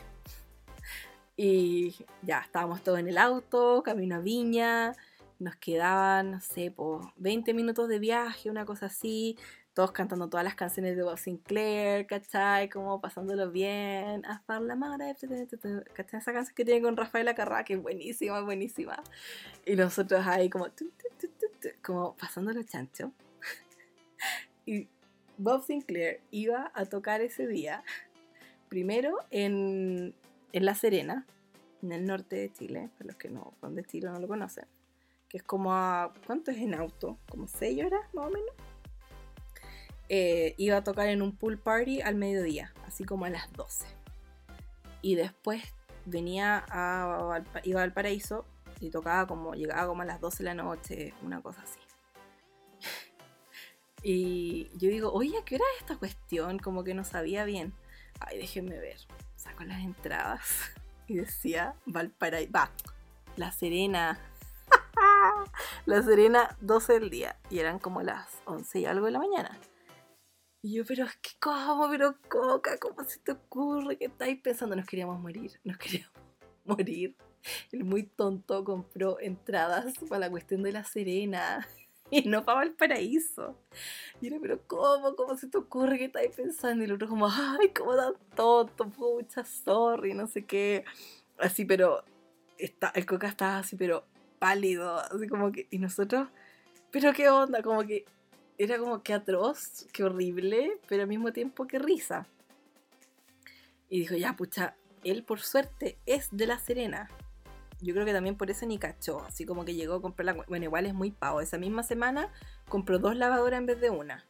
Al fin de semana siguiente, o ese mismo mes, no sé, fue con otros amigos también a Valparaíso. Y cuando llegan al Airbnb, dijo, oye, le llama al dueño y le dice, ya estoy acá. Y es como, oye, pero si tu reserva es la otra semana. Así que tiene, el Coca tiene prohibido comprar cualquier entrada, cualquier cosa, porque es demasiado pavo. La cosa es que nos queríamos morir, pues es como, pero ¿qué hacemos? Bueno, por suerte como el Coca es de, es de ay, Valparaíso, me ha parecido Valparaíso, es de La Serena, o de Serena, porque los que son de La Serena dicen Serena. bueno, el Coca es de Serena. Y, y por suerte las entradas se podían mandar por mail. Entonces al final lo que hizo fue revender esas entradas y compró más cuando llegamos a Viña. Ahí se metió a internet a buscar, conoció gente que las vendía, consiguió las entradas, vendió las otras, pero estuvo así histérico todo ese rato hasta que no las consiguió y las vendió, estaba así pero histérico. Lo más importante era comprarlas, no era tan cara la entrada tampoco, pero, pero igual pobre lo pasó pésimo. Así que bueno, igual llegamos al, al muelle Varón, o sea, no me llevaron al, al Cerro Varón. Fuimos al Airbnb, nos instalamos, el resto del día fuimos a pasear. Estos fueron a un bar a tomar cerveza y a mí no me gusta la cerveza, entonces yo me fui a hacer las uñas, obvia. Y ¿qué más? ¿Qué más? Después nos fuimos o comimos algo por ahí, no me acuerdo. Ah, y lo divertido es que en la tarde, antes de, de salir y todo, sabíamos que el lugar que nosotros arrendamos era cerca del, eh, del muelle varón. Obviamente para poder irnos caminando esa noche, como cuando volvamos del carrete, volvernos al Airbnb.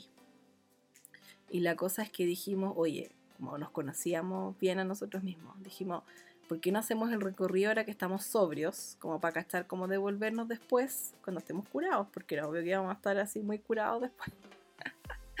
Esa es la idea.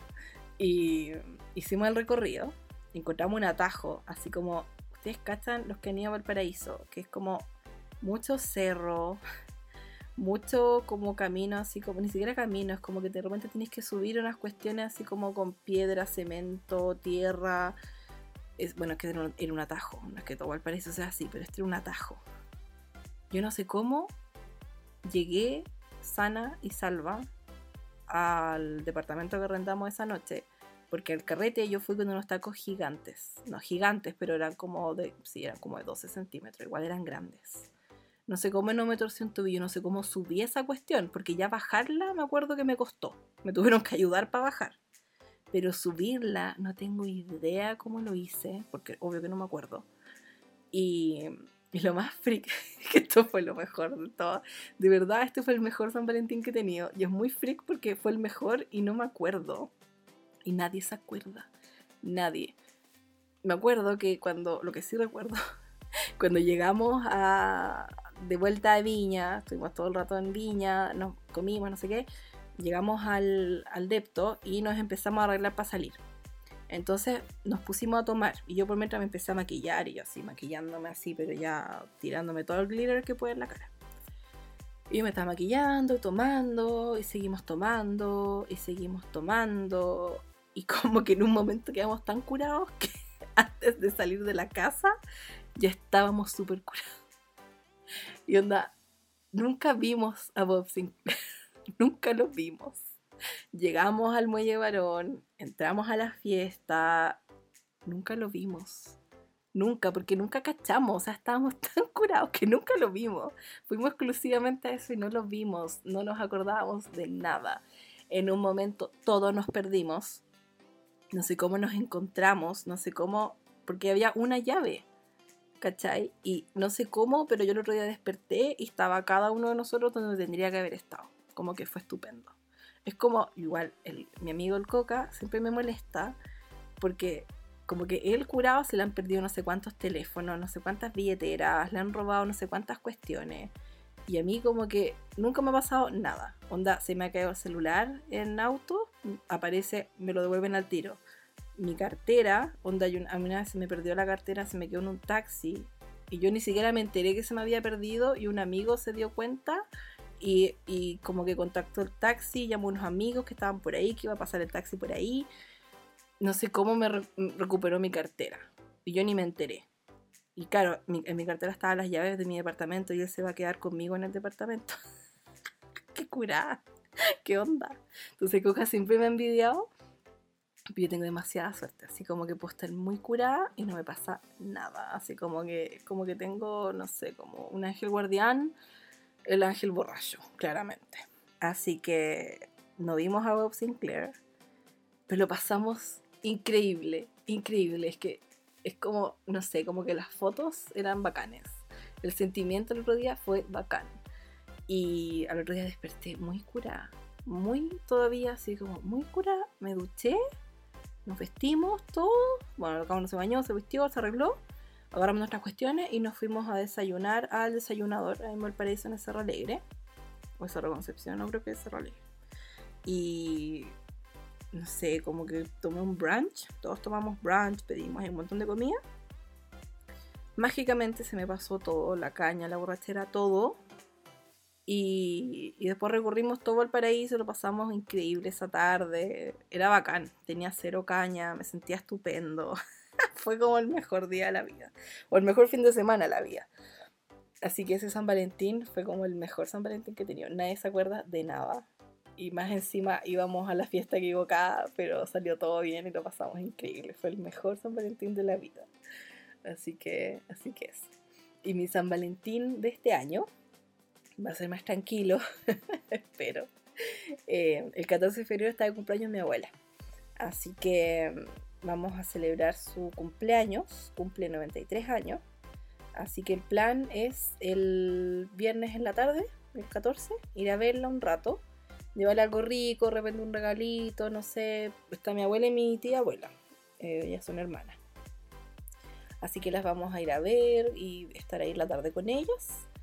Y el yo creo que igual seguramente el 14 en la tarde en la casa vamos a abrir un espumante y comer algo rico, no sé. El 15 vamos a celebrar el cumpleaños de la abuela como con toda la familia, porque tengo familia en Rancagua y en Viña. Entonces igual es, más complicado verse un viernes en la tarde. En cambio, el sábado al mediodía es más fácil para todos trasladarse. Así que vamos a, vamos a hacer el cumpleaños acá en la casa a la hora de almuerzo y tortita, algo rico y estar todo el día en familia. Y el 15, domingo, eh, tengo mi Valentine's Day con mis amigas. Lo vamos a hacer acá en el departamento también. Y va a ser un brunch. Y va a ser también con mimosas y todo. Tengo el resto de la semana para prepararme. Tengo varias cosas ya como que tengo de hace tiempo. Pero también hay otras cosas que quiero ir agregando. Así que ahí voy a ir mostrándoles yo creo en Instagram qué cosillas voy armando. Y bueno, va a ser como Valentine's Day, pero también como junta crafty. Porque igual a mis amigas les gusta que nos juntemos a hacer manualidades. Como yo tengo la Silhouette, que es esta máquina de corte, em, también a ellas les gusta mucho eh, venir acá y hacer manualidades. Aprovechamos la Silhouette y vamos a hacer varias cosillas. Así que ellas van a hacer una cajita explosiva que tengo justo un archivo de corte de Paige Evans, que es para hacer estas casitas explosivas que tú le sacas la tapa y se abren y tienen como varias capas. Ellas quieren hacer eso. A mí no me encantan tanto las cajitas explosivas, así que no voy a hacer eso. No sé qué voy a hacer. Tengo tantos proyectos crafty que quizás trabajo en alguno de los proyectos crafty como de papel que tengo pendientes. O quizás em, alguna cosa crochet. Ahí voy a ver. Pero obviamente voy a. Es que igual dirijo un poco a mis amigas cuando están haciendo cosas porque yo me manejo más en papelería. Así que ahí las voy como ayudando un poco y entre medio voy haciendo algo mío. Así que eso me tiene súper entusiasmada. Esos son mis planes de, San Valentín para este fin de semana.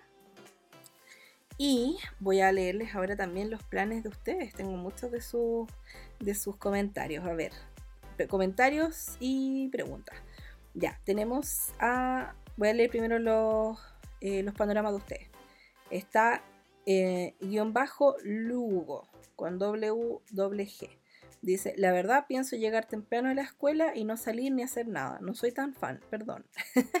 nada de perdón, bacán, porque en realidad si no te gusta la fecha, filo. Y en realidad es un día más. Puedes o llegar a la casa y tomarlo como un día extra, así como full normal, o relajarte y comer algo rico, ver una película, lo que sea. Como que filo nomás, obvio. Em, está MB del Río, New York City. Justo vamos de viaje con mi familia, así que haremos algo especial ese día. Me encanta. Me encanta, qué cosa más rica, disfrútalo, pásalo chancho y compra chocolate. no, en verdad, pásalo regio, estupendo y qué rico, qué entrete. Aparte que igual eh, San Valentín en Nueva York debe ser súper choro, así como full decorado, porque eso a mí me encanta los gringos. No me gustan muchas cosas de ellos, pero como el como que en verdad le como que le ponen a las celebraciones, como que de verdad celebran, así como de verdad. Y decoran todo, así como que son cuáticos. Obviamente tiene que ver con el tema del consumismo, pero whatever. Es todo hermoso, me encanta.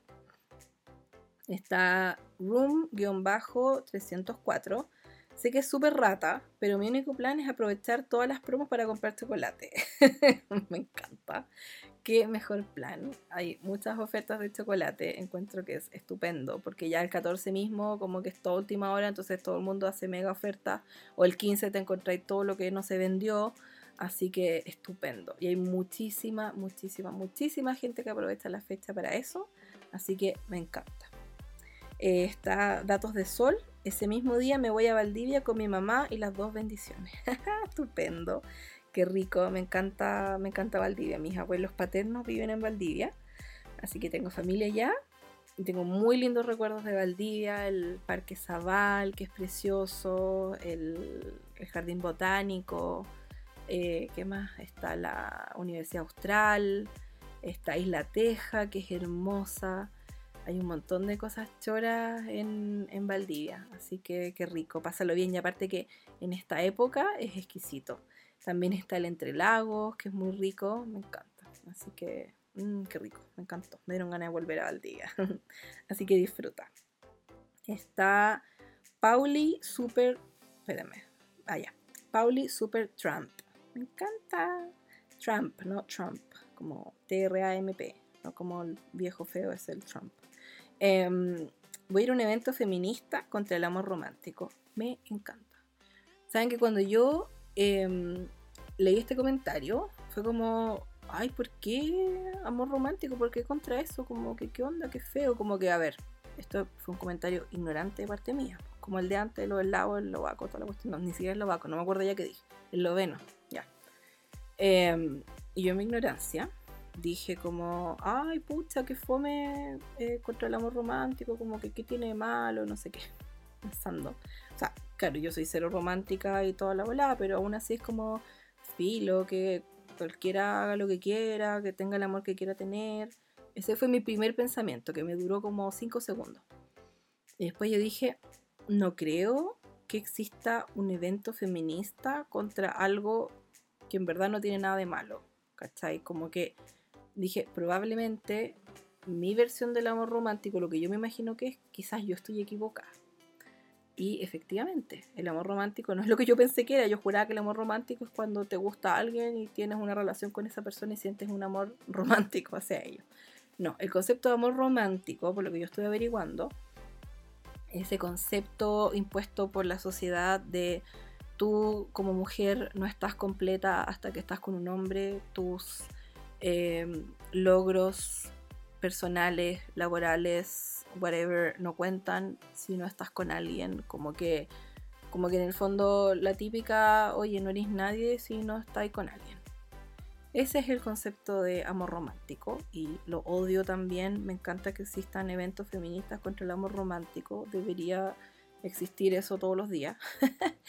Eh, pero es eso, es eso, es como el, el como, ah, yo soy débil y soy mujer, necesito un hombre en mi vida, como, y aparte que es el concepto heterosexual monógamo, ¿cachai? Como eres una mina, tienes que estar con un hombre y él es el fuerte y tú eres la débil y como, ah, ¿qué, ¿qué, es eso? ¿Qué onda? Así que bacán, bacán, porque encuentro que eso de verdad no debería existir y me encantó. De hecho, estuve averiguando y encontré una frase de. Eh, obvio, esto es un nombre francés, que eh, obvio que lo voy a pronunciar mal probablemente, pero whatever. Es una frase de Simone de Beauvoir, que fue una filósofa. Eh, dice, no sé si está muerta o no, pero es como el año 70 su frase, así que no sé. Bueno, ella dijo, el día en que una mujer pueda amar no desde su debilidad, sino desde su fuerza, no para escapar de sí misma, sino para encontrarse, no para rebajarse, sino para afirmarse. Ese día será para ella, como para todos los hombres, una fuente de vida y no un peligro mortal. Estupenda. Me encantó la frase. Y en el fondo es eso, es como está bien amar, está bien estar en pareja, pero tiene que ser algo sano, ¿cachai? Como que para mí la manera en que yo lo interpreto es eh, que tú estés con alguien porque esa persona te complementa, no porque te completa, ¿cachai? Como, o si tú no estás completo, resuélvelo por ti mismo, porque una persona, un hombre, una pareja, lo que sea, no va a completar eso, ¿cachai? Como si tenéis problemas, arréglalos por tu cuenta y después ve qué onda. Pero es eso, es como eso. Me encantó que, que existan eventos en contra de, de este concepto que yo no conocía, o sea, pensé que lo conocía, pues pensé que era como ah, el amor romántico que te guste a alguien y filo, y no.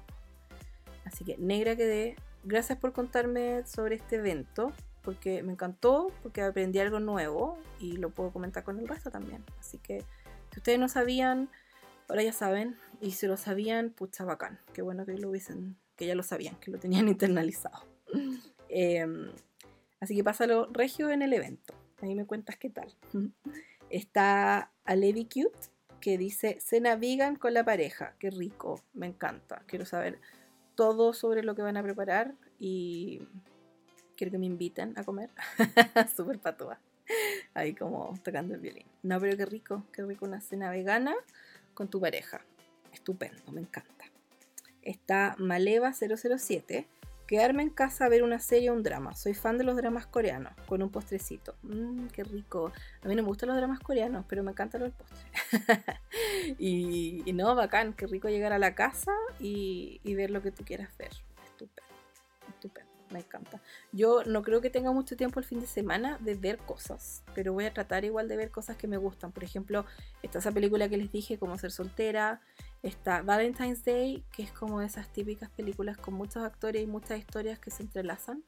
Es muy Hollywood, es muy típica, todos quedan emparejados, filo. Pero chao, igual es entretenido. Están, como les mencioné ayer, en las actividades que estuve haciendo en Instagram. Están, hay muchas películas que son las que pasan el test de Bechdel, que es un test que se escribe Bechdel, B-C, perdón, B-E-C-H D-E-L. Sí, así es. Eh, estaba pensando, estaba viendo eh, visualmente la palabra en mi mente, para no equivocarme con el deletreo. Es Bechtel. Em, o Bechtel.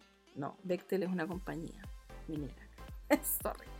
Em, ya me empiezan a dar todos los lapsos. Bueno, el test de Bechdel em, es un test como para ver cuál es la representación femenina en, en películas, en series, en cualquier obra visual. Y es para ver si no son representadas con así como de manera sexista, con estereotipos. Entonces, cualquier película o serie o lo que sea donde por lo menos hayan dos minas que tengan nombre y que, mm, y que hablen de otra cosa que no sea de hombres.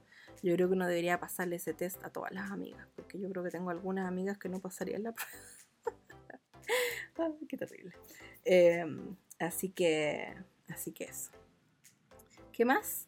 Em, claro, pueden de repente buscar películas así, hay varias, hay varias. Está la de las sufragistas, que es súper buena.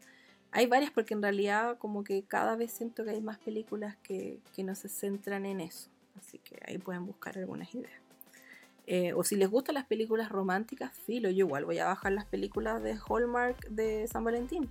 ¿Por qué? Porque son películas que todos son buenos, todo es bonito, todos son felices, filo, whatever. Como que mientras no, no tengáis ninguna estupidez metida en la cabeza y no te afecten esas cuestiones, yo creo que filo. O sea, si te gustan, chao. Pero mientras la tengáis clara, creo yo. Como que mientras no se vayan a meter ahí en tu cabeza y meterte tonteras. Eh, ¿Qué más? Está Black Woolly Sheep. Dice, cuidar a mi mamá que está enferma. El amor a mi mamá es más importante. Totalmente cierto. Espero que tu mamá se mejore. Eh, va a estar feliz con que la vayas a cuidar, que vayas a estar con ella ese día. Así que igual espero que esté lo suficientemente bien como para que lo alcancen a disfrutar, que puedan hacer algo rico. Em, así que eso, cariños a tu mamá y que se recupere pronto y de verdad que encuentro que es un panorama estupendo. Está Connie Lifestyle, dice, vamos a salir a comer, pero no el mismo día San Valentín porque todo se llena mucho, es verdad. Se llena todo así como, no, demasiado. Yo creo que el delivery va a estar igual, así a todo. Así que bacán, qué rico que vayan a celebrarlo, pero moverlo de fecha, encuentro que es muy práctico. Está mi amiguita la Jazz, las cocineras metaleras, dice celebrar mi cumple. La muy desubicada, está cumpleaños el 12 y se le ocurre celebrarlo el 14. Y yo tengo el cumpleaños de mi abuela. Así que me voy a juntar con ella al 12 a almorzar y para poder celebrar juntas su cumpleaños. Porque no, no, no voy a poder alcanzar a ir al, al día el 14, porque nada que ver. no puedo. Está Scrapbook-365. La Sandrita dice: Quisiera sorprender a mi esposo con unos globitos y tortita, quizás flores, ¿por qué no? O sea, obvia, ¿por qué no? Lo que tú quieras. Si a él le encantan las flores, si le encantan los globos, si le encantan las tortas, bacán, bacán. ¿A quién no? Así que qué rico, qué rico, seguro lo va a disfrutar mucho. Eh, ¿Quién más? Vicky Elgueta dice, me voy al sur al cumple de mi tata, ya son 98 años, mejor panorama ever, chao minos, jajaja. Totalmente, aparte que 98 años, se pasó. Mi tía abuela cumplió el año pasado, en diciembre, 98 años. Es el tremendo logro, 98 años. O sea, hay que celebrarlo es la prioridad número uno, así que bacán, pásalo regio estupendo en el sur. Eh, está Ángel Oli, yo me quitaré las muelas de juicio. Oh, chiquitita, catro. Bueno, voy a poder tomar helado, por lo menos. Así que no todo es tan malo. Tomar helado, ver una peli, no tener juicio. Así que nada, suerte, ánimo, ojalá que, que no sea tan terrible. Sabes que a mí nunca me sacaron las muelas de juicio, porque no tengo. Mi, padrino siempre me decía que tú no tienes juicio. Pero me, salieron. Yo usé frenillos cuando más chica. Y después que me lo sacaron y todo, como que dije, pucha, ¿y qué onda las muelas de juicio? Como que no tengo espacio para más muelas. Entonces se me van a chocar todos los dientes eh, si me sale la muela de juicio. Tenía así como 20 años ya y mm, me hice una radiografía y salía como que más adelante iban a salir. ¿Qué onda? Así como mucho más adelante. Como que, porque hay gente que le sale las. Yo me acuerdo que en el colegio tenía compañeros a los que le sacaron las muelas de juicio. Y a mí, así como ya vieja, como que todavía no pasaba nada. Bueno, al final me sacaron la última muela y, y tengo la muela de juicio. Entonces, como que tengo dientes hasta el final. Hay gente que tiene espacio atrás, un poco. Yo tengo dientes así como hasta la oreja casi. no, no hasta la oreja, pero la muela de juicio es gigante, po. Y mm, así tocando ahora con la lengua, sí. Tengo todo así ya eh, con la muela de juicio. Pero la tengo, porque me sacaron el último diente, las últimas muelas para el último diente. Me sacaron todos los dientes, son todos de oro. y uno de diamante, porque obvio. Todos rose gold. no, pero. Ay, me imagino, qué hermoso. Em, pero, claro, me sacaron la última muela. Ay, me acuerdo que la primera vez que me sacaron. Esto es muy asqueroso. Se lo voy a contar igual, no me importa que les dé asco. Em, la primera vez que me sacaron una de esas muelas, la odontóloga no encontró nada mejor que decir así como, filo, esta es la, primera vez que lo hago, así como cuando me la estaba sacando prácticamente, yo en pánico.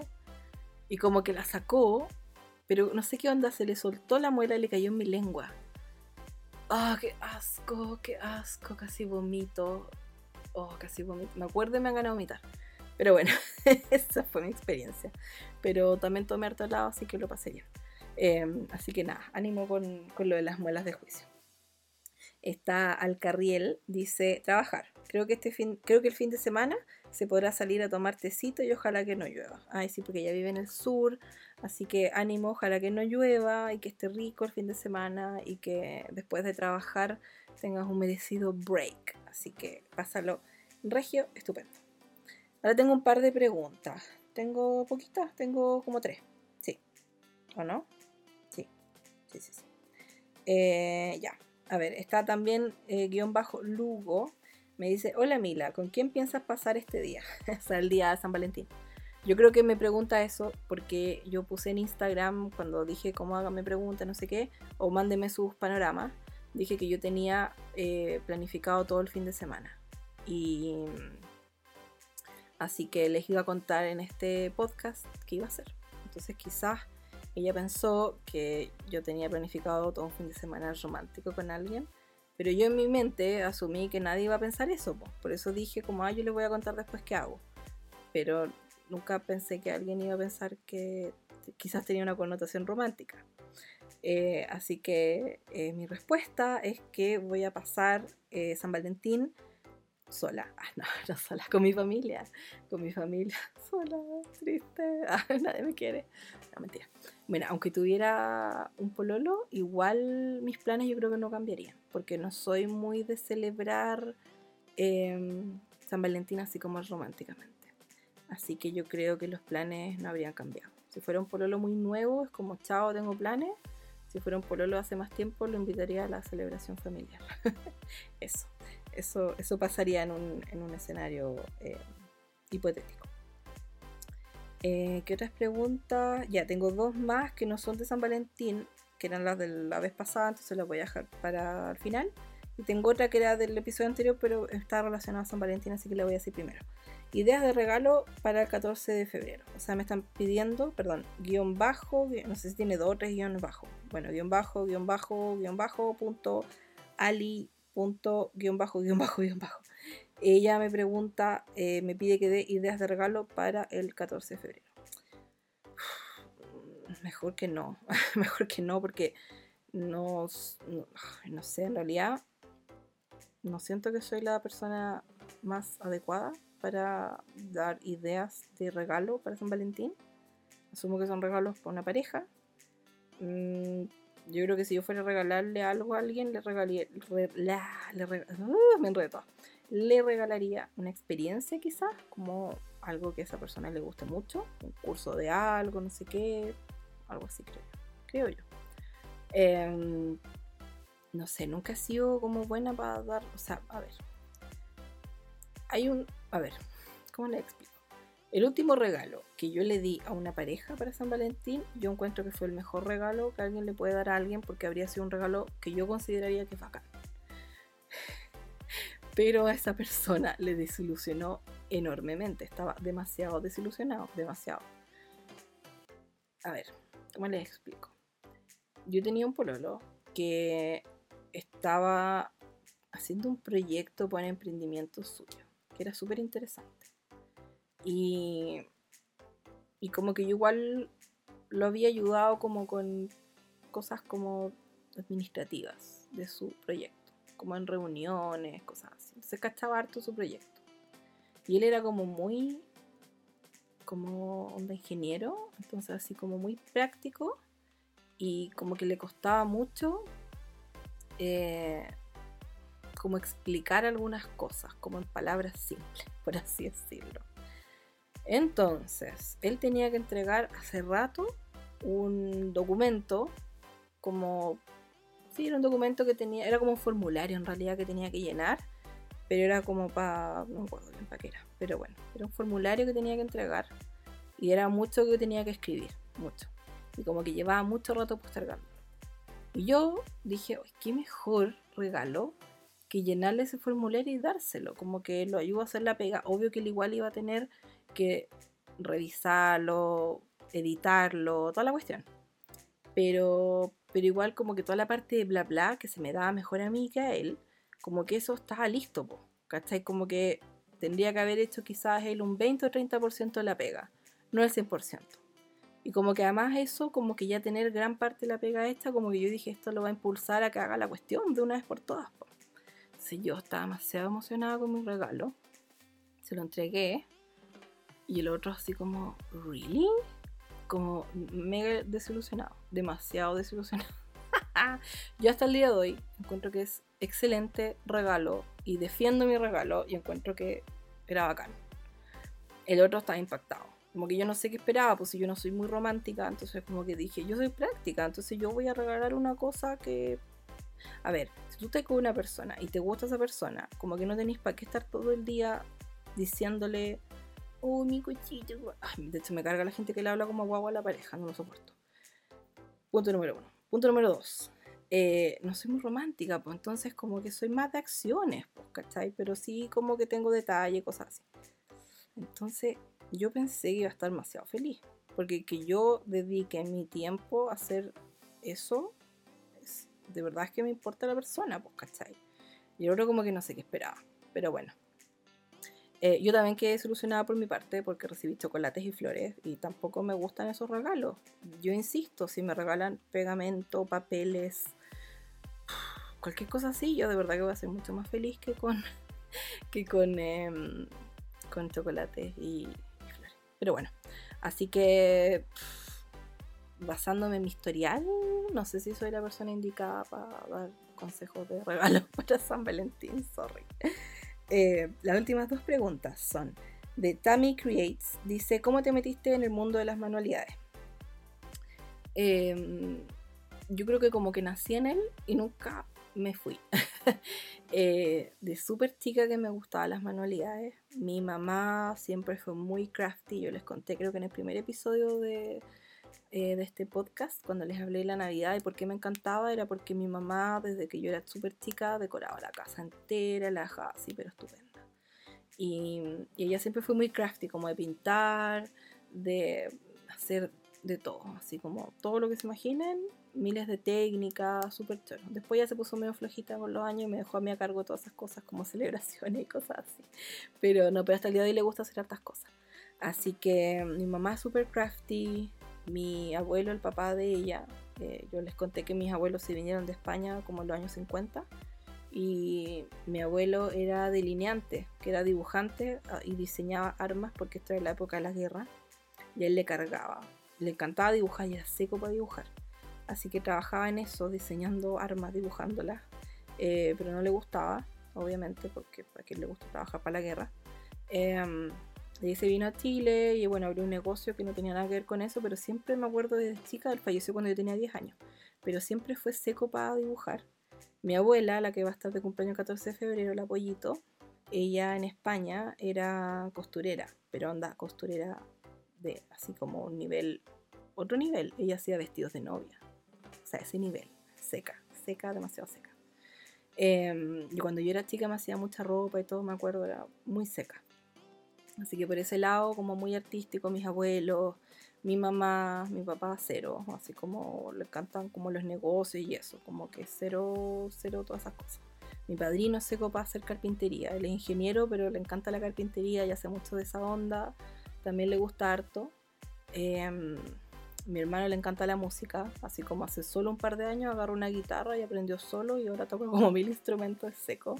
Mi hermana le encanta cocinar. a mi mamá también le encanta cocinar. Y por el lado de mi papá, mi abuelo siempre le gustó hacer cosas de carpintería. Eh, mi abuela le encantaba la poesía, hacía poemas y todo. Como que es muy poeta frustrada porque en su época obviamente eso como que no se veía bien, como que tenía que casarse y esas estupideces y Como que siempre habla de eso, que, que, quedó muy traumatizada, que nunca se pudo dedicar a la poesía.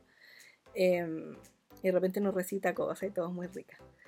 Así que como que toda la cosa crafty siempre ha sido parte de mi vida y yo desde que era muy chica me acuerdo que me gustaba mucho la papelería, es lo que siempre me ha gustado. De repente igual, por ejemplo, me gustaba dibujar, mi mamá me metió en muchas clases de dibujo, lo pasé regio. Em, me acuerdo que también clase de dibujo y pintura. Em, ¿Qué más? Tenía una amiga con la que nos juntamos, mi mejor amiga del colegio, la Cona, llama Constanza, le decíamos Cona. Eh, ella em, también siempre nos acordamos que cuando chicas pintábamos casitas, esas casitas de yeso que uno colgaba como afuera de la casa, los pasillos, lo que sea, pintábamos casitas de yeso, mi mamá nos hacía clases de repente cómo pintar, lo pasábamos regio. Así que de chica que fui súper crafty y, la papelería siempre fue lo que más me gustó. Desde súper chica que yo hacía tarjetas de Navidad para mi familia, cosas así, me encantaba. Así que, así que, así que eso. Eh, muy, muy crafty, me encantaba. Y también me acuerdo que recortaba cosas que me gustaban de revistas también, como muy de hacer como collage. Pero la papelería siempre me ha gustado.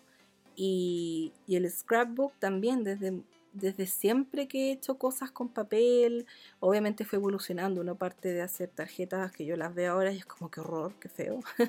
Pero uno con el tiempo va evolucionando. Y también hace varios años atrás me metí en el snail mail, como la correspondencia, como tener amigos por correspondencia y mandar cartitas y todo. Y eso igual me permitió mucho usar las cosas que tenía, porque siempre fui como de acumular muchas cosas y no usarlas, que es lo típico que hace uno. Y, con el tiempo me fui como desprendiendo de muchas cosas y, regalando cosas, usando mis cosas. Y de ahí empecé a conocer también técnicas nuevas, probando cosas nuevas. Y de ahí como que siempre he ido evolucionando un poco, pero lo que siempre me ha gustado ha sido el scrapbook y es lo que sigo y voy a seguir. Yo creo que siempre me encanta. De ahí empecé con el crochet del año pasado, me encanta, quiero seguir eh, tejiendo palillo. Yo aprendí de mi abuela cuando chica, pero ahora sé solo lo básico, quiero aprender así como bien. Así que tengo muchos proyectos, muchas técnicas que quiero probar y muchas cosas con las que quiero seguir. Así que en realidad no siento que siento que como que mi siempre estuve en el mundo de las manualidades, más que haberme metido, siempre estuve en él y, y como que fui probando cosas hasta ver qué me gustaba más y con qué me quedaba, pero como que siempre ha sido parte de mi vida eh, las manualidades y me encantan, siento que no hay nada más maravilloso que, crear arte, que crear algo con tus manos, es lo mejor del mundo, de verdad que me encanta. Así que eso, espero que responda la pregunta. La última pregunta es de MB del Río. Dice, eh, ¿cómo alcanzas a hacer tantas cosas? Tips de organización y para finalizar proyecto. Y a ver, ¿cómo explico esto eh, sin demorarme demasiado? A ver, em, ¿cómo alcanzo a hacer tantas cosas? Yo creo que la clave es la organización, porque en realidad, eh, igual yo, por un lado, tengo tiempo, porque trabajo independiente, no trabajo todos los días. Pero a pesar de eso, a pesar de tener más tiempo que mucha otra gente, como que tengo más tiempo, tengo más tiempo, pero no necesariamente tengo más tiempo disponible, porque como que lo ocupo al tiro con miles de cuestiones.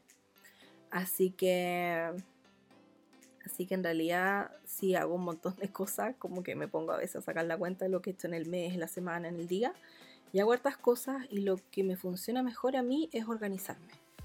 Em, no tengo planner, no soy chica planner para nada, ni una de esas cosas, pero lo que hago es, eh, bueno, me organizo mucho con Evernote, tengo varios posts sobre Evernote en mi, en mi blog. Es una aplicación que sirve donde tú tienes libretas y dentro de esas libretas puedes tener notas. Entonces yo ahí anoto todo. Onda, anoto mis ideas, tengo una carpeta para el podcast, ahí es donde hago mi pauta siempre, anoto ideas, anoto eh, mis proyectos que se vienen, tengo todo lo que es del blog, todo lo que es de Instagram, todo lo que es de, mm, del podcast, todo lo que es de proyectos a crochet, todo lo que es de qué, qué, voy a hacer en verano, qué voy a hacer en otoño, qué voy a hacer en invierno, qué voy a hacer para San Valentín, qué voy a hacer para Navidad. Todo, todo, todo, todo lo anoto ahí. Y me encanta porque se sincroniza con todo, con el teléfono, el iPad, el computador, todo. Em, así que con eso me organizo mucho. Tengo, hago muchas listas, hago mucha, mucha planificación diaria, semanal, mensual. Me pongo metas de, ok, ¿qué quiero hacer este mes? ¿Qué quiero hacer esta semana? Em, ¿Qué quiero hacer mañana?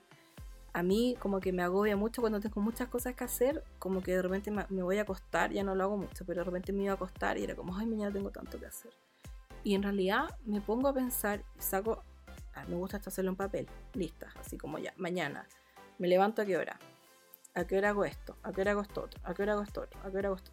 Y empiezo a sacar la cuenta y siempre es como con horarios muy em, conservadores, o sea, como... No, no, digo como, ay, hacer esto me demora 5 minutos, 10 minutos. No, como que trato de darme mucho más tiempo del que realmente voy a gastar para tener tiempo extra.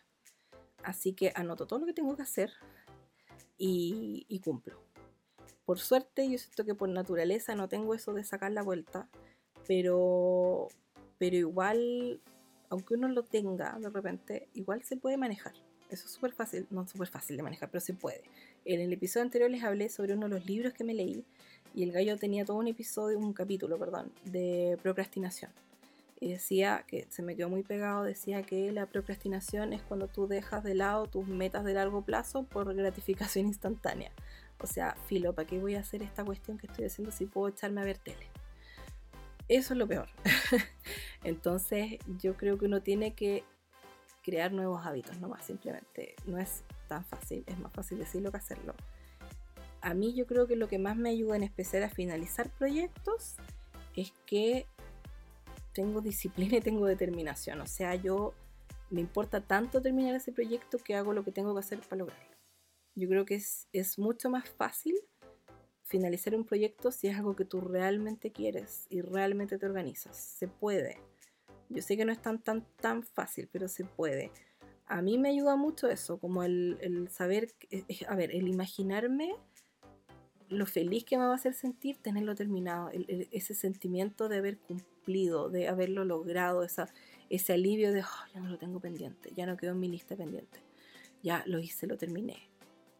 Sentir eso y saber que voy a llegar a eso me motiva muchísimo, muchísimo. Entonces, por un lado yo creo que eso ayuda, por otro lado la organización, o sea, podías hacer tus metas semanales, puedes hacer metas eh, mensuales, diarias. Yo creo que esas tres son súper importantes, como decir este mes que quiero lograr. Y después ir separándolo, ¿cachai? Ok, esta semana tengo que hacer, a ver, tengo 10 cosas pendientes, entonces en cada semana tengo que hacer por lo menos unas dos más o menos, dos o tres. Y ahí vais sacando las cuentas y todo. Y, y muchas veces también ayuda, creo yo, partir por lo que te va a tomar más tiempo como que sea de repente más fome, más latero, no sé qué, eh, creo que es lo mejor. No sé si eso ayuda o responde la pregunta. Espero que sí. Eh, pero eso, eso hago yo. Yo creo que la clave es organizarse. Si te sirve tener un planner, dale. Si te sirve organizarte con el teléfono, también dale. Eh, las listas yo creo que ayudan mucho. Y, y como dije, o sea, es pensar principalmente en qué es lo que quieres, trabajar por eso, saber que realmente lo quieres y, en verdad esforzarte por lograrlo, porque de verdad vas a sentir una gratificación enorme y un alivio también muy grande.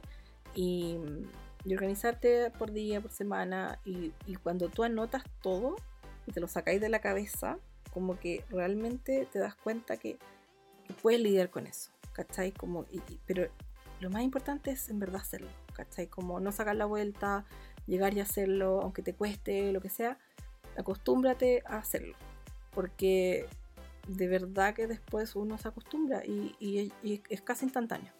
Así que eso, eso es lo que yo puedo aconsejar. No sé si responde la pregunta, pero o se ayuda, pero espero que sí. Así que eso, chiquillos, muchas gracias por sus preguntas, por compartir sus panoramas de San Valentín conmigo.